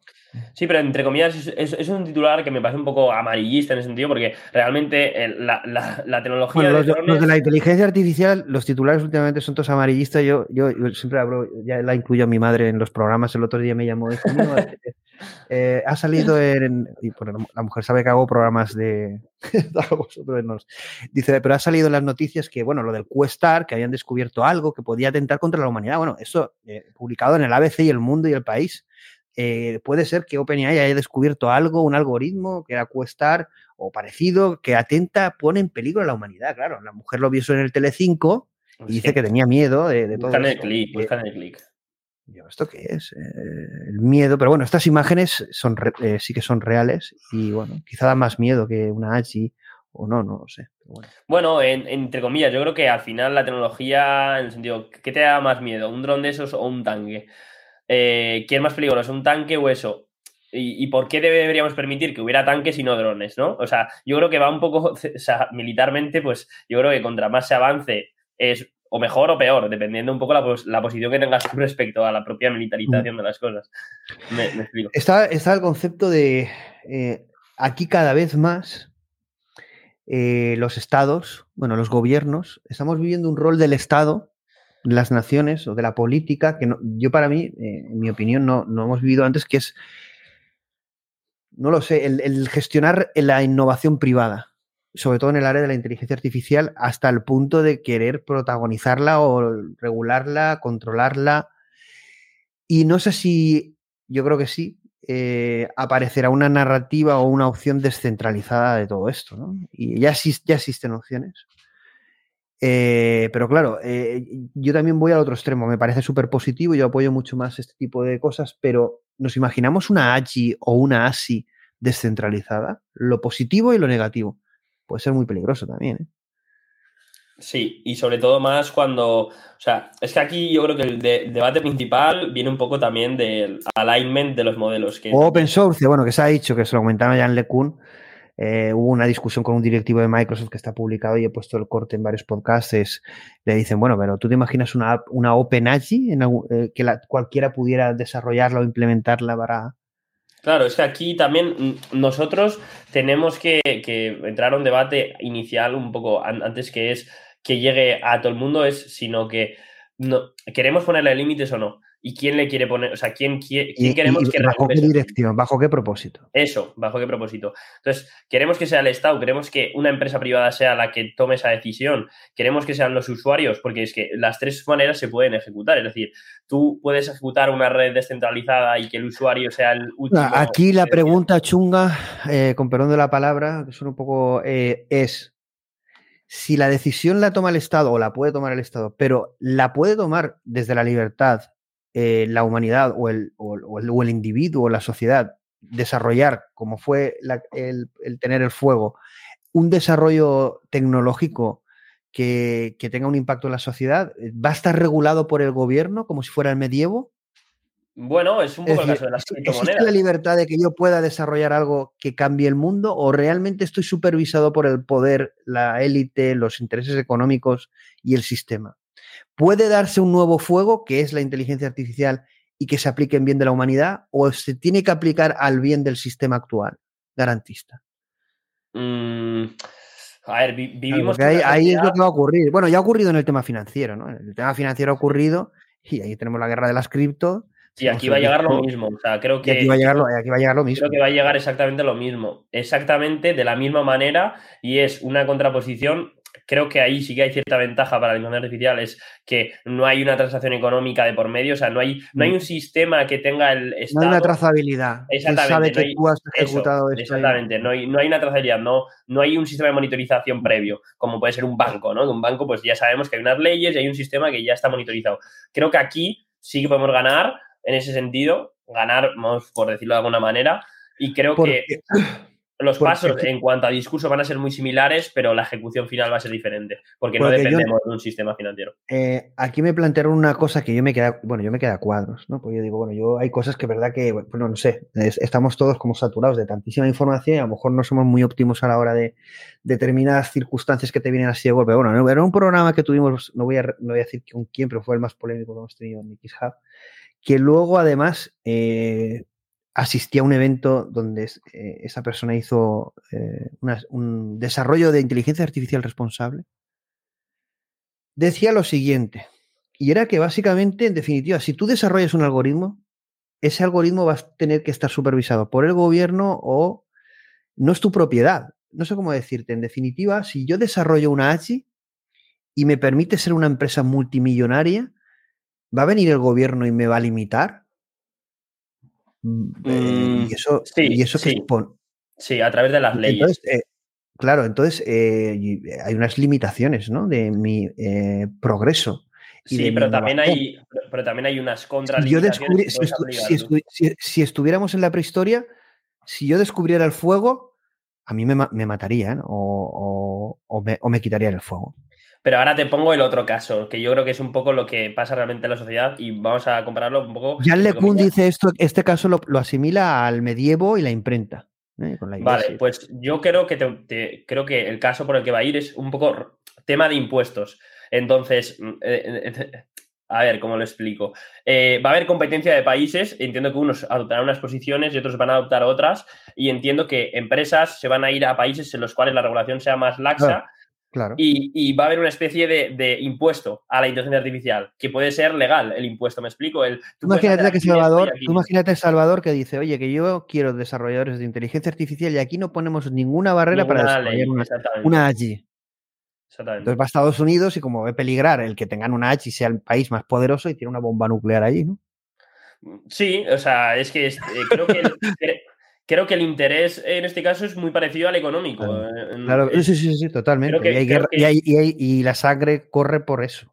Sí, o sea, yo, yo, yo, creo que la similitud de, de la tecnología que al final es dinero o ese avance productivo que, que, es, lo mismo, o poder, o como lo quieras llamar, es, es que es muy similar los conceptos, me explico. Entonces, creo que va a ir un poco por ese tema. Va a haber países que van a ser más laxos, países que van a ser más estrictos y la corriente pues va a ser un poco como el dinero. Eh, oye, a mí me gusta vivir en España y creo que hacer aquí una empresa va a tener ciertas limitaciones, pues igual quiero hacerla aquí o me quiero ir a otro país que las condiciones sean más laxas y pueda ejecutar un plan más grande, ¿no? O un, mejor algoritmo. Imagínate, tú imagínate lo que estás planteando, ¿no? Tú imagínate que eh, yo puedo desarrollar un agente o un grupo de agentes que me permiten generar eh, un equipo en mi empresa de un sector concreto y ser súper competitivo o hipercompetitivo respecto a la competencia. Pero claro, aquí en Europa me lo prohíben por temas X, lo que sea. Yo me voy a un país donde puedo hacer lo que quiera y luego, bueno, que quien accede, bueno, si Europa no puede acceder, pues ellos se lo pierden. ya, ya verán cómo acceden, si por una VPN o por lo que puedan, ¿no? Sí, o sea, creo que es muy similar, pero es que tú también piensas un poco en el flujo del dinero, ¿no? Eh, bueno, tanto blanquear como esconder, como eludir, todo este tipo de cosas son conceptos que yo creo que se van a replicar un poco en este ámbito, ¿no? Eh, ¿Cómo eludimos eh, en una limitación? Se van a encontrar maneras, ¿no? Pues, imagínate que hay una un grupo que hace informes legales y los hace pues, más competitivos que, que otro país. Pues tendrá un pues teniendo en cuenta sesgos, tú imagínate que, por ejemplo, que esto lo hemos hablado, ¿no? Que esto es un poco. Sé, que habrá gente que se, pero es un caso realista. Es que, mira, yo voy a utilizar en la selección de personas unos algoritmos que tienen sesgos, pero que son mucho más efectivos para que mi empresa sea más rentable. hay, un, hay un documental de HBO que se llama Persona, que es ese, caso concreto. Sí, sí, sí. Eh, claro, eso no es ético, pero es, es, efectivo, y las empresas lo buscarían. Entonces. Bueno, de, de, hecho creo que, creo que en algún momento llegará una regulación de eh, tasas mínimas de empleados, por ejemplo, cosas así, cosas similares, ¿no? Sobre todo igual en, en ciertos sectores que, como con, con, la robótica, se intentó también limitar en ese sentido de eh, hacer robótica colaborativa. ¿Para qué? Para no intercedir tan rápido y, que haya siempre cierto personal y que se vaya siendo progresivo, ¿no? Pues creo que igual por parte de los gobiernos llega a un tipo de solución similar. Es decir, si tú tienes una empresa legal, pues tienes que tener un 40% de la plantilla humana, vamos a llamarlo así. Creo que es un poco futurista, pero por intentar. Eh, yo, creo que eso sí que va, yo creo que eso sí que va a llegar. Desde el momento en que el concepto de agente se sea capaz de ubicarse en tareas, Exactamente. se van a poner impuestos fijos, porque es que va a destruir trabajo, pero a saco. Claro, y al final, de, de, donde viene el trabajo es también de donde vienen los impuestos, que eso también tenemos que tenerlo en cuenta. Es decir, tú como. y luego la renta básica universal, eh, bueno, a mí se me han criticado el otro, bueno, que no pasa nada que se me critique, porque opiniones son colores y yo también eh, seguro que eh, estoy equivocado en muchas cosas. Pero el tema de la renta básica universal, que OpenAI tiene una propuesta de renta básica universal porque saben de la destrucción de empleo y la van a sacar a final de año, es algo inevitable. Perdón es algo inevitable. No es que yo esté de acuerdo con la renta básica universal y con las paguitas que me pusieron en el comentario. Es que es inevitable para la desigualdad que va a venir. Esto es una, una ola de innovación tan rápida que, va, va, a dejar a mucha gente fuera. ¿Y, y qué hacemos con esa gente? Pues tendrán, que adoptar otro tipo de posición, ¿me explico? Y además yo es que veo otra... No, renta básica universal, John, renta básica universal. Pero de algún lado tiene que salir ese dinero también de la renta sí, de los desarrolladores de inteligencia artificial que se, que se Claro, pero entonces, eh, ¿tú cómo, cómo valoras la competitividad del mercado? Es decir, imagínate, yo soy un programador. Eh, yo quiero, si hago un trabajo que es superior al de eh, que tengo al lado, quiero cobrar más. ¿Me explico? Entonces, aunque tú lees una renta básica, eh, tú piensas que los, estratos sociales no, no van... No, no, ahí, habrá una desigualdad. Habrá gente que aceptará la renta básica universal y habrá gente que no y tendrá, al contrario, una desigualdad mayor. la gente que esté produciendo cobrará pues eh, cuatro o cinco, pues, pues, es una diferencia importante que le, realmente le compense, ¿no? Porque está aportando un bien al resto, claro. Exactamente, porque, porque lo que definen los, salarios y los estatus sociales no es cuantitativo, no es, no es un número, es, una diferencia. Si no vamos a un comunismo totalmente horizontal, que para mí sería destructivo. Y que no creo que sea el caso, sobre todo con las corrientes actuales. De hecho, incluso China rechaza ese modelo, ¿me explico? Entonces, eh, no creo que vayamos hacia, hacia, hacia ahí. Pero vamos a una situación delicada y de incertidumbre, y, yo creo que, nueva, porque viendo la capacidad de nuestros políticos, no de los políticos, yo creo que en general, yo creo de, la toma de conciencia de esto, que tendría que hablarse mucho más, ¿no? Tendría que haber grupos de, expertos, no de expertos, o no sé, eh, eh, creación de cosas a nivel privado y pública, pública-privada, pero estos temas deberían estar encima de la mesa, deberían estar en televisiones, Debería haber un enfoque constructivo, no politizado, por favor. Si no es que bueno, yo creo que todo, todo, este tipo de enfoque está tanto politizado como hay, una, hay un amarillismo por parte de la prensa y no, no, se quieren sacar a la palestra temas que, que, realmente son importantes, que ya, ya hay consecuencias, en el sentido de, por ejemplo, la, la erosión de la clase media, que poco a poco se, se está medrando se está medrando y relativamente rápido y, yo creo que eso apunta hacia, un, hacia, un, futuro en, que es como el que tú decías, que hay cada vez más desigualdad. eso, mira, a mí, muy productivas y clases poco productivas. A mí me lo ponían en Twitter eh, porque publiqué un par de noticias que iban en ese sentido que dicen, Plácido, no hay nada que hacer, mira la natalidad. Y es cierto. Ves la natalidad, ves la clase media o el, y hacia dónde va todo, eh, qué tiene que pasar para revertir eso, pues no sé, eh, tienen que pasar generaciones. Eh, hacia, lo que hacia, lo que vamos es muy claro, ¿no? Desigualdades, castas, que no es algo que esté, yo esté defendiendo. Yo al final lo que defiendo es una solución para eso o la, mejor solución en, el mal, ¿no? Pero yo creo que vamos a algo, pero vamos a una velocidad brutal, ¿no? Pero vamos, Sí. O sea, yo, yo creo que ahí, creo que esa no es mi figura, que es la de intentar buscar una solución. O sea, entiendo que la tuya igual, en ese caso, pues sí vaya un poco yo por ahí. sobre eso, a lo mejor me han puesto en liderar en cosas, pero yo estoy en el ámbito empresarial, pero es verdad que a nivel de XHub pues, eh, se abre ese, ese melón en el sentido de que entendemos que la inteligencia artificial tiene un impacto eh, a nivel humano, de sociedad, de individuos, y que, que hay que reinventar, repensar muchas cosas y que es un, y que, y que es un buen momento y, eh, y- y en ese sentido... eh, bueno, pero cada uno escogerá el rol que quiera, ¿no? Eso Claro. también lo hablábamos. No Pero- toda la sociedad tiene por qué participar de eso, porque igual que no participan de política, ¿no? Y al final votan a alguien y Pero gestiona es tu, que tu el país. mundo está, está cambiando muy rápido y creo que los políticos en general, lo que es la clase dirigente, eh, están a cuatro años y no más porque ya no les da más. O sea, están a lo que dure su mandato, básicamente porque el futuro es muy complicado, Tú- tanto de fíjate como de predecir, y creo que pasa directamente. Un discurso, un discurso rupturista y en muchas cosas eh, yo me alineo con, con Javier Milei, no todas, ¿no? Pero no nombra para nada la inteligencia artificial. Y, y- y en cambio se carga muchos ministerios, crea uno que es el de capital humano, pero no Sí. nombra el impacto de la inteligencia artificial en el sector productivo. Y Un más, tío, for- un tío- un tío formado, ¿eh? porque eh, Milei será un loco, un es- es- lo que quieras, pero es un tío formado. Es un tío que sabe lo que, sabe lo que dice, luego otra cosa es que le salga bien o mal, ¿no? Pero es que no lo nombran, ni una vez. Ni un debate, ni una simple. Pero si es que va a estar en, en- en el, en el presente y en el Y futuro. además eh, no tenemos en cuenta que eh, uno de los principales, que igual no es el más grande, pero un exponente muy grande de la inteligencia artificial es un argentino, que no es directamente, pero Guillermo Rauch con Bercel eh, es básicamente el que lleva ahora mismo, hoy por hoy, la inteligencia artificial al usuario, porque las páginas que estamos viendo que tienen algún tipo de wrapper de OpenAI, todas están hechas en, en SJS y están, y están deployadas en Bercel y es un argentino que tiene una startup prácticamente a nivel, es el líder. El, el caso de. Bercel eh, eh, con Next es, es- es- es, eh, como el de Sadia Nadella. Tiene mucho mérito. Eh, es- a, mí, a mí me parece brutal, o sea, yo soy fan número Tiene uno. mucho de- mérito porque es- es, eh, está muy bien. Porque yo soy es fan número uno. un framework más eh, ha sabido defender la excelencia, la calidad, con una estrategia, temas comerciales, eh, Y comunidad. bueno, unas, unas funcionalidades han, sabido llevarlo. sabido están hacerlo. llevadas a mercado, porque yo creo que es un, un framework que se ha hecho con opción a producción y no, no un friki que ha buscado eh, hacer el mejor framework. Me explico, ¿no?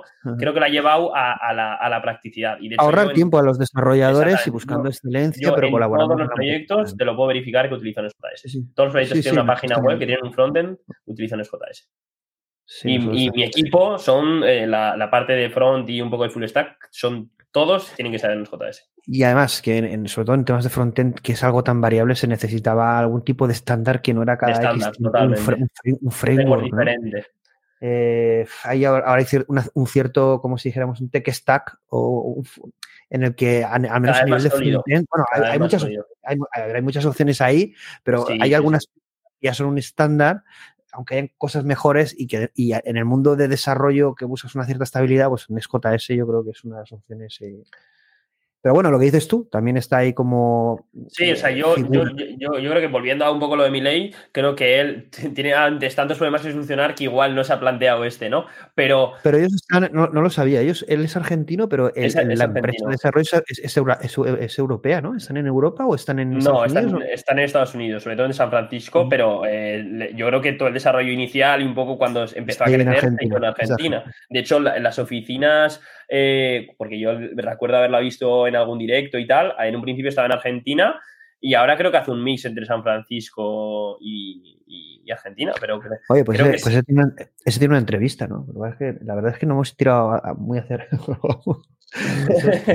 Ahora se habla español, porque es verdad que nos han dicho, bueno, podrías hacer en, en- en esto, en habla inglesa, ¿no? A gente, ¿no? Bueno, una de las cosas que ha triunfado es que también demos eh, cabida a personas de habla hispana y sobre todo de perfiles diversos, ¿no? Hemos traído a gente, incluso, bueno, gente que de junior, es decir, no hace falta ser eh, un Sí, maestro de la inteligencia artificial, sino que poder eh, eh, personas que estén en ese mundo, ¿no? Dar su perspectiva, su opinión, y hay gente muy brillante y no son maestros de la inteligencia artificial. Y, y bueno, y, y hemos traído de todo, ¿eh? También hemos traído gente muy brillante, con premios, con, bueno, bueno, aunque trajimos el primero, que era Juan Romero, que le habían dado el premio al el investigador europeo de, del año en inteligencia artificial y no lo sabía ni el departamento. Entonces, bueno, ya eh, con eso nos, nos metió un gol porque dijimos, bueno, ganas ese premio y no, no, y no lo sabe ni el departamento, pues tanta modestia tampoco. Es un crack Juan Romero. Eh, pero bueno, tenemos talento ahí de, inteligencia artificial importante. Y bueno, ya vamos a la última reflexión, ya Venga, vale. eh, la- no es la más filosófica. Bueno, filosófica. Eh, bueno, es un ejercicio men- mental, pero bueno, en definitiva, yo siempre pongo esta imagen, o po- pongo muchas veces esta imagen en, en los eh, en eventos y charlas que doy. Y es la cueva de las manos en Argentina, fíjate. No, no, Mira, todo se une. está, es- está, está protegido, está protegido por la UNESCO, creo que como un bien de la humanidad, etcétera. Bueno, básicamente se supone que es arte rupestre eh, y todo está hecho por una misma persona. Está analizado científicamente y parece que todo lo hizo una misma persona. ¿Y qué tiene que ver esto con la inteligencia artificial? Pues que yo me imagino esa persona que estaba en esa cueva, eh, en el fuego, en la ignorancia, en la búsqueda de respuestas, ¿no? En, lo, en la naturaleza y en la realidad y lo, lo trascendente y, en, en lo visible y en lo invisible, ¿no? Tú imagínate ese hombre, ¿no? Ese hombre o esa mujer, no lo sabemos. Puede ser que, no lo sé, seguramente sería un hombre, no lo sabemos, ¿no? Pero un hombre. Y, y el futuro, ese hombre evolucionado o su evolución, nos está llevando a un punto ahora mismo que, como decía Sam Altman, parece que todo ha conducido hasta aquí, dicho por Sam Altman, y es que parece que, como en la serie Alter Ego que, que, que, en la que, que interviene en, radio, en televisión española, en la plataforma Play, que se propuso la postura, pues eso, de distópicos y utópicos, ¿no? Que yo estoy totalmente en contra de esa, de esa postura tan polarizada, ¿no? Pero parece que vamos a un mundo controlado por las superinteligencias donde perdemos la humanidad, o el protagonismo, o el rol de la humanidad o del ser humano, o del individuo sobre todo, está sobre todo cambiado, no sé si desaparecido.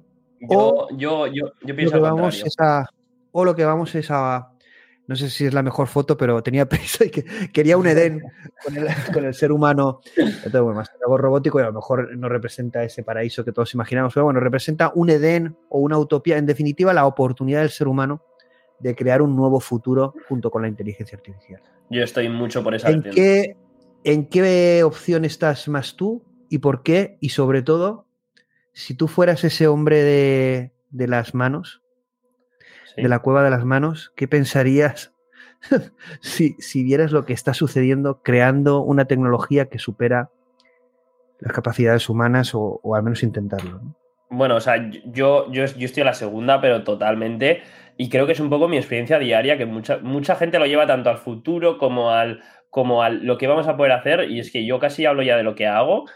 Mi trabajo lo hago más fácil, soy más feliz, me lo paso mejor eh, trabajando, por así decirlo, porque me quito cierta parte, eh, a la vez también gano otra. Entonces creo que vamos no, no a, a un entorno controlado por las inteligencias artificiales, sino al revés, a, a, una, a una masificación de la productividad, del humano en el centro total, pero como fuente de, de, de pensamiento y, y, a la inteligencia artificial. Yo lo nombraba, yo, yo, yo, nombraba esa yo nombraba esa era la, el nuevo renacimiento ahí, ¿no? Que es, eh, como bien dices tú, el ser humano en el centro, pero, pero aumentado, centro, aumentado por las inteligencias artificiales a un nuevo nivel, ¿no?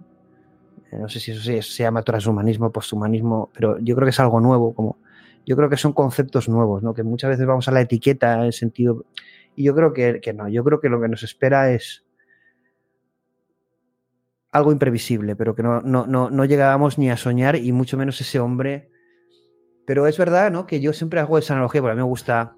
Ese hombre en las cavernas, en su modelo de lenguaje, en su espacio latente, hay una semilla de todo lo que está ocurriendo. Sí, sí, sí, hay, hay, hay, una semilla, lo que pasa es que tenemos un, entorno que está, entre comillas, tenemos tan poco control, un, un, una persona, ¿no? Un, un, único, vamos a llamarlo, individuo, le están pasando muchas cosas alrededor y es un conjunto de personas a la vez conectadas. Entonces, creo que no es tanto el hombre en la caverna, sino es como el, el hombre solo que realmente. Los hombres en las cavernas o en sus vidas ese es, su consciente, ese es su consciente colectivo, ¿no? Ese, ese, Exactamente, porque creo, creo que también se lleva mucho al individuo a me va a reemplazar a mí o, o, o, o voy a reemplazar yo a alguien o tan mucho al individuo cuando realmente creo que es algo más sociedad, es algo colectivo. eh, de que si cambia, no le va a cambiar a uno, le va a cambiar a muchos, me explico, ¿no? Entonces creo que tenemos que pensar más en plural en ese, en ese sentido. Y después eh, voy un poco eso, al concepto de que hace un año eh, que tú metieras un texto y saliera algo que se parece a una foto era algo impresionante. Hoy estamos viendo cómo tú puedes poner los rasgos faciales de una persona, podemos generar eso mismo en vídeo. Han pasado cinco meses. O sea, te estoy hablando de que hace un año no existía ChatGPT y hace eh, ocho meses no existía Stable Diffusion. Entonces. Bueno, y además, eh, eh, bueno, publicaba el otro día, bueno, porque sabes que aquí hay una guerra de, egos, de comunidad, de expertos. en definitiva, aprendí desde que empecé en, el mundo tecnológico, que siempre ha ido a una velocidad brutal, ¿no? Pero en el mundo de la inteligencia artificial, que, siempre me apasionó y me apasiona, evidentemente ser experto o declararse experto eso es muy eh, pretencioso y es una palabra que a mí no me gusta absolutamente nada, ¿no? Pero eh, ¿quién, eh, publicaba esta semana yo un paper? Bueno, yo publicaba un paper, publicaba un paper de, alguien, ¿no? No, no, no el paper no es mío, pero era un paper que había hecho referencia a Jan LeCun, no Jan LeCun, no, perdona, Geoffrey Hinton, uno de los padres de la inteligencia artificial y, y, y, uno de los motivadores de que hayamos superado los inviernos de la inteligencia artificial y estemos eh, donde estamos. ¿no? Y decía, hacía referencia a un paper donde se probaba, esto entre comillas, ¿vale? ya sé que eh, muchos no lo consideran así, pero él decía que se probaba que estos modelos de lenguaje no eran loros estocásticos, en referencia a otro paper. Y bueno, eh, bueno, bueno lo publiqué esto y la guerra era, la guerra fue de que, bueno, escucha, bueno, aparte de que el paper no es mío, pero que yo pienso que sí, esto es algo más, voy a hacer referencia justamente a unas palabras de Juan Romero cuando analizábamos los modelos de Stable Diffusion, la efectividad de los modelos de Stable Diffusion, que tienen mucho que ver a cómo el, cerebro eh, gestiona la información en esa reducción de dimensionalidad, etcétera. No quiero entrar mucho.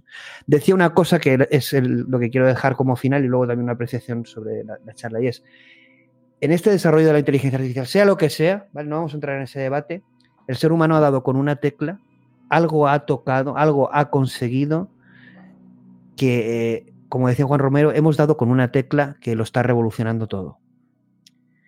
Eh, podemos hacer todos los debates de qué es, qué es, si se supera al hombre, no, si qué vamos a replicar, dónde está el límite, qué, es eh, allí, qué no, pero en definitiva el resultado final es que algo hemos tocado, ¿no? Como decía Geoffrey Hinton, que, en el que no creía nadie, esa creencia nuestra, esa proyección, está, explotando y dando los resultados que estamos viendo, ¿no? Cuando, como dices, tú pones un texto y no es un autocompletador. Sí, pero también quiero, quiero, quiero resaltar que no hay que hacer referencia a, a, un ente tercero, es decir, no, no está pasando algo, sino que estamos haciendo que pase. O sea, es decir, eh, tú, yo, eh, la gente que está desarrollando, somos los que lo estamos haciendo. No se está haciendo solo. Porque la gente tiene, tiene, como un concepto raro de que esto se desarrolla solo, ¿sabes? que tiene, como decía Lecun, esto es una proyección humana. Es, no del individuo, sino del ser humano, de la humanidad. Del ser humano, en, de la humanidad en general. Claro, y es que yo creo que cuando se habla en, las noticias o en los medios, despersonalizan. Se ha desarrollado, como, si lo, como si se hubiera hecho solo. Esto está desatado, pero desde la propia comunidad y bueno, desde las televisiones. Eh, bueno, yo desde la intervención que hice en Alter Ego lo mismo, que me pusieron como el más disruptivo, pero bueno, yo lo que intenté es que hubiera una reflexión del mundo al que vamos, ¿no? Es decir, no es, eh, que, es lo que hemos dicho, no es que crea que vaya a ser el cielo o el infierno, sino que el ser humano va a decidir. Estamos en un momento que tenemos el debate de la humanidad y que nunca hemos tenido, que es la capacidad de decidir nuestro futuro como especie. Y con una tecnología que nos lo permite. Y eso, y eso es un momento histórico único. Estoy de acuerdo. Y, yo planteaba también, y soy muy crítico con el momento actual de la humanidad, viendo lo que está ocurriendo, no hablo de nuestro país y de rojos y azules, sino en general, y el ser humano tiene que hacer autocrítica y decir que lo podemos hacer mejor y que con la inteligencia artificial eh, es el gran copiloto ¿no? para el futuro. bueno, eh, bueno eso, eso puede dar mucho miedo porque van a cambiar muchas cosas, eh, pero no podemos dejar los que somos profesionales, que a mí me gusta mucho esta charla porque podemos hablar desde lo técnico, pero también eh, debatir cosas que no lo son tanto y que son un poco más filosóficas, incluso políticas, y no pasa nada, no por eso nos, desacredita como profesionales que trabajamos cada día, pero en definitiva nosotros desde lo profesional o desde que trabajamos desde el sector de la inteligencia artificial, tenemos una responsabilidad de aterrizar y destruir ese miedo colectivo que intentan trasladar y trasladar un mensaje y una narrativa positiva y constructiva. Porque es que, vamos, es que esa piñón fijo, miedo, miedo, miedo, miedo, miedo. Estoy de acuerdo, pero ya te digo, viene desde un campo que es dar esa especie de terror de que algo te va a quitar o algo se está desarrollando, porque creo que es la única manera de vender que es malo es si no lo atribuyes a, un ente bueno. Es decir, si tú le pones la cara y, en las noticias sale que Plácido está haciendo eh, esto que nos va a matar a todos, no tiene sentido, porque te ven y dicen, pues mira, es una persona normal que está haciendo algo, me explico, ¿no? Creo que esa despersonalización es lo que está haciendo que dé miedo, me explico. o, asignarlo a empresas monstruosas. Que de, todas formas, a ver, que de, todas formas, a ver, miedo da porque es un reto increíble el poder desarrollar todo eso, pero es también algo apasionante, como miedo daría cuando cuando ese eh, se descubrió el fuego, ¿no? El fuego, claro, daría miedo, pero a la vez eh, eh, esa misma persona, o, igual unas que vinieron un poco después, se dieron cuenta de que también era útil y, de que realmente les podía hacer daño porque les podía quemar, pero podían cocinar comida, podían... y hemos llegado hasta aquí. hemos llegado hasta aquí. Creo que es un punto así similar. Es decir, puede ser lo que te queme o puede ser lo que te cocine la comida. Entonces, depende también un poco de cómo se organice la gente del grupo para que o quemarse unos a otros o, intentar cocinar comida sobre todo, yo lo que priorizaría es lo que tú has dicho, que nos haga vivir una vida mejor, una experiencia de vida mejor y más libre. Porque en definitiva, el componente de, o experiencia de vida debe ser siempre bajo la, toma de decisión eh, individual. Estoy totalmente de acuerdo. Porque si no, como digo, si no es ese principio, pues estaríamos todos como entidades eh, adorando al sol, al unísono, coordinadas. no seríamos humanos y cada uno diferente, seríamos mm, pues, eh, algo como sin autonomía, ¿no? Y bueno, el ser humano no es eso, el ser humano es experiencia de vida, cambio, decisión, error, libertad, ¿no? Y yo creo que esas esencias en ese Edén no deben destruirse, al contrario, deben potenciarse.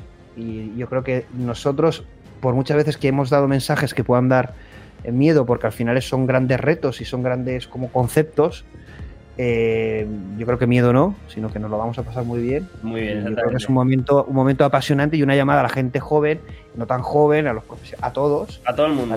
Para que, se suban a este carro, ya sea desarrollando, implantando, contratando o, haciendo TikToks o haciendo Exactamente. creo que hemos llegado a una, a una bonita reflexión final, yo creo. Bueno, John, ha sido un placer. Igualmente, el placer es mío.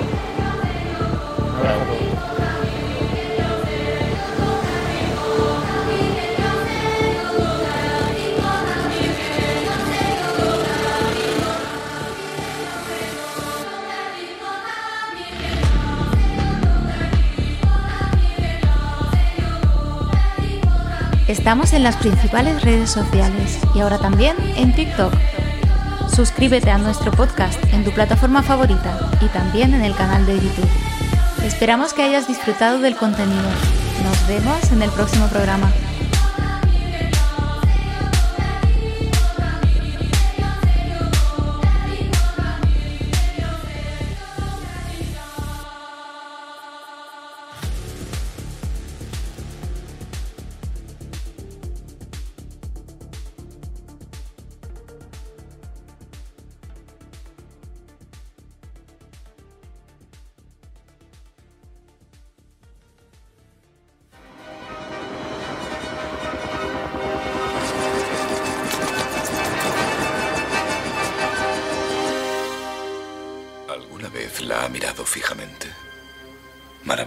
De su belleza, de su genio. Millones de personas viviendo sus vidas, inconscientes. ¿Sabía que la primera Matrix fue diseñada para ser un perfecto mundo humano donde nadie sufriera, donde todos consiguieran ser felices? Fue un desastre.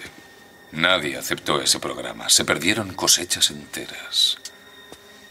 Algunos creían que no teníamos el lenguaje de programación para describir su mundo perfecto, pero yo creo que como especie, los seres humanos definen su realidad con el sufrimiento y la tristeza. Así que el mundo perfecto era un sueño en el que sus primitivos cerebros querían constantemente despertar. Por ese motivo Matrix fue rediseñada así, en el apogeo de su civilización. ¿Ha oído bien su civilización? Porque cuando empezamos a pensar por ustedes, en realidad se convirtió en nuestra civilización y claro, como imaginará, es de lo que va todo esto. De evolución, Morfeo. Evolución. Como el dinosaurio. Mire por esa ventana. Su época ya ha pasado. El futuro es nuestro mundo, Morfeo. El futuro es nuestra época.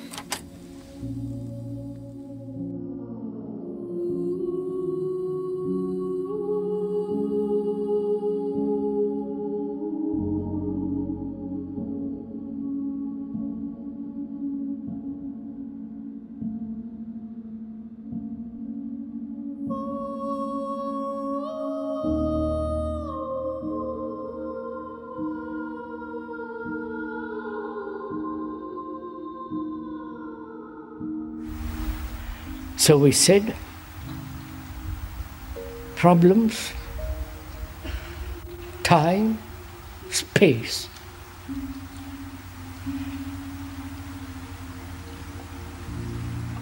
Man or woman, when I say man includes woman, so don't be women's lib.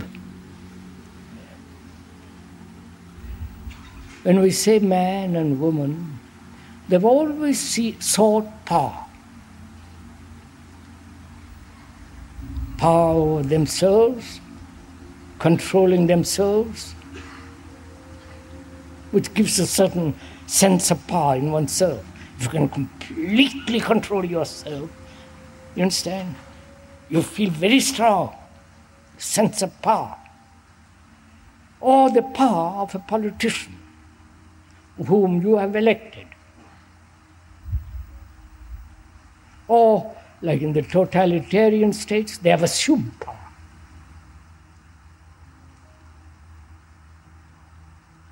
And power is one of the problems of man. You understand? And there's the other power, which is clairvoyancy, reading thoughts, all that so called the occult. You understand? So these two types of power physical, psychological power over another, the power that one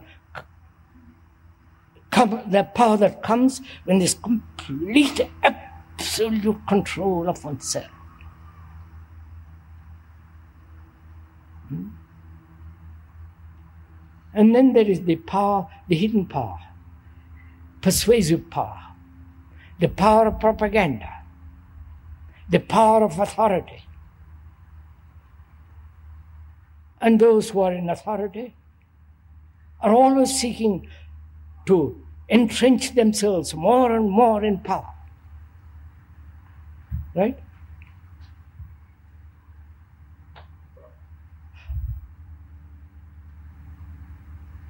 Why does man demand power? You understand? Why? Why do you want power over another? Wife or husband, the husband over the wife or the girl or the and so on. Why? See, which is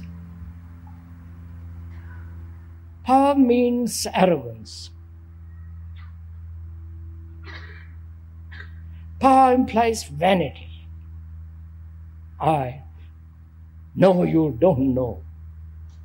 I am the boss and you're not. I am the acknowledged guru and you're poor chap, you're a disciple down below. Why? Why do we accept this thing? Because that's destroying man, you follow?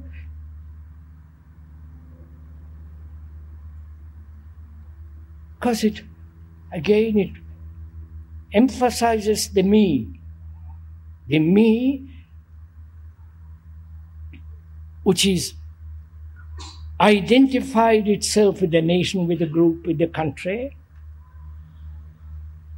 And in that identification, I feel very strong for all that follows. And man has never been able to solve this question of power.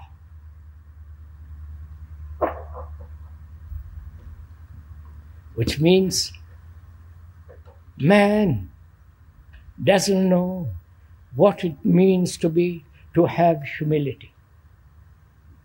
You understand? You understand? Because without humility,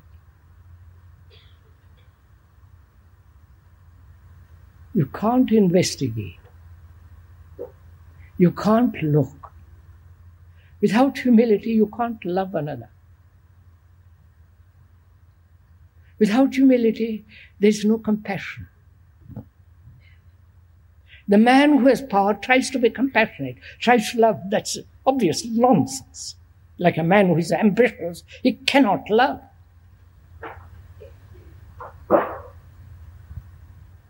So humility comes into being when you understand the nature of power. You, do, you can't cultivate humility.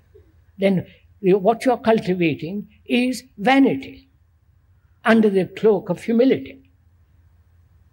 Right? So, and the same thing. Man now is one of the fashions of passing phase when you are talked about the occult, wanting to find out. The speaker, I'm sorry to bring my the speaker into this, knows quite a bit about all that. They're part of the senses. If you're highly sensitive, you can almost read somebody. No? Of course. You're sensitive to your boyfriend or your husband or your wife, you know exactly, almost quickly before she tells you something or he tells you something.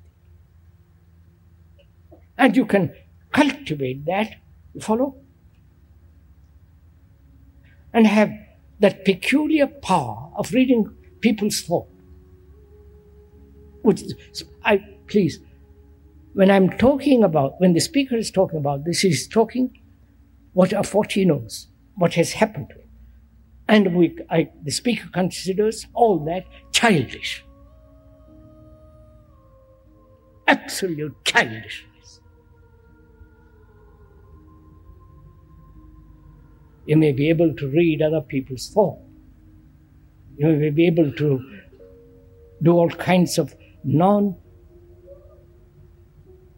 or rather, extreme sensory perception.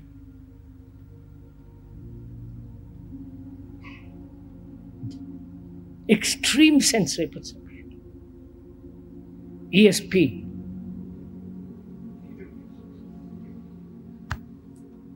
With all the business involved in it.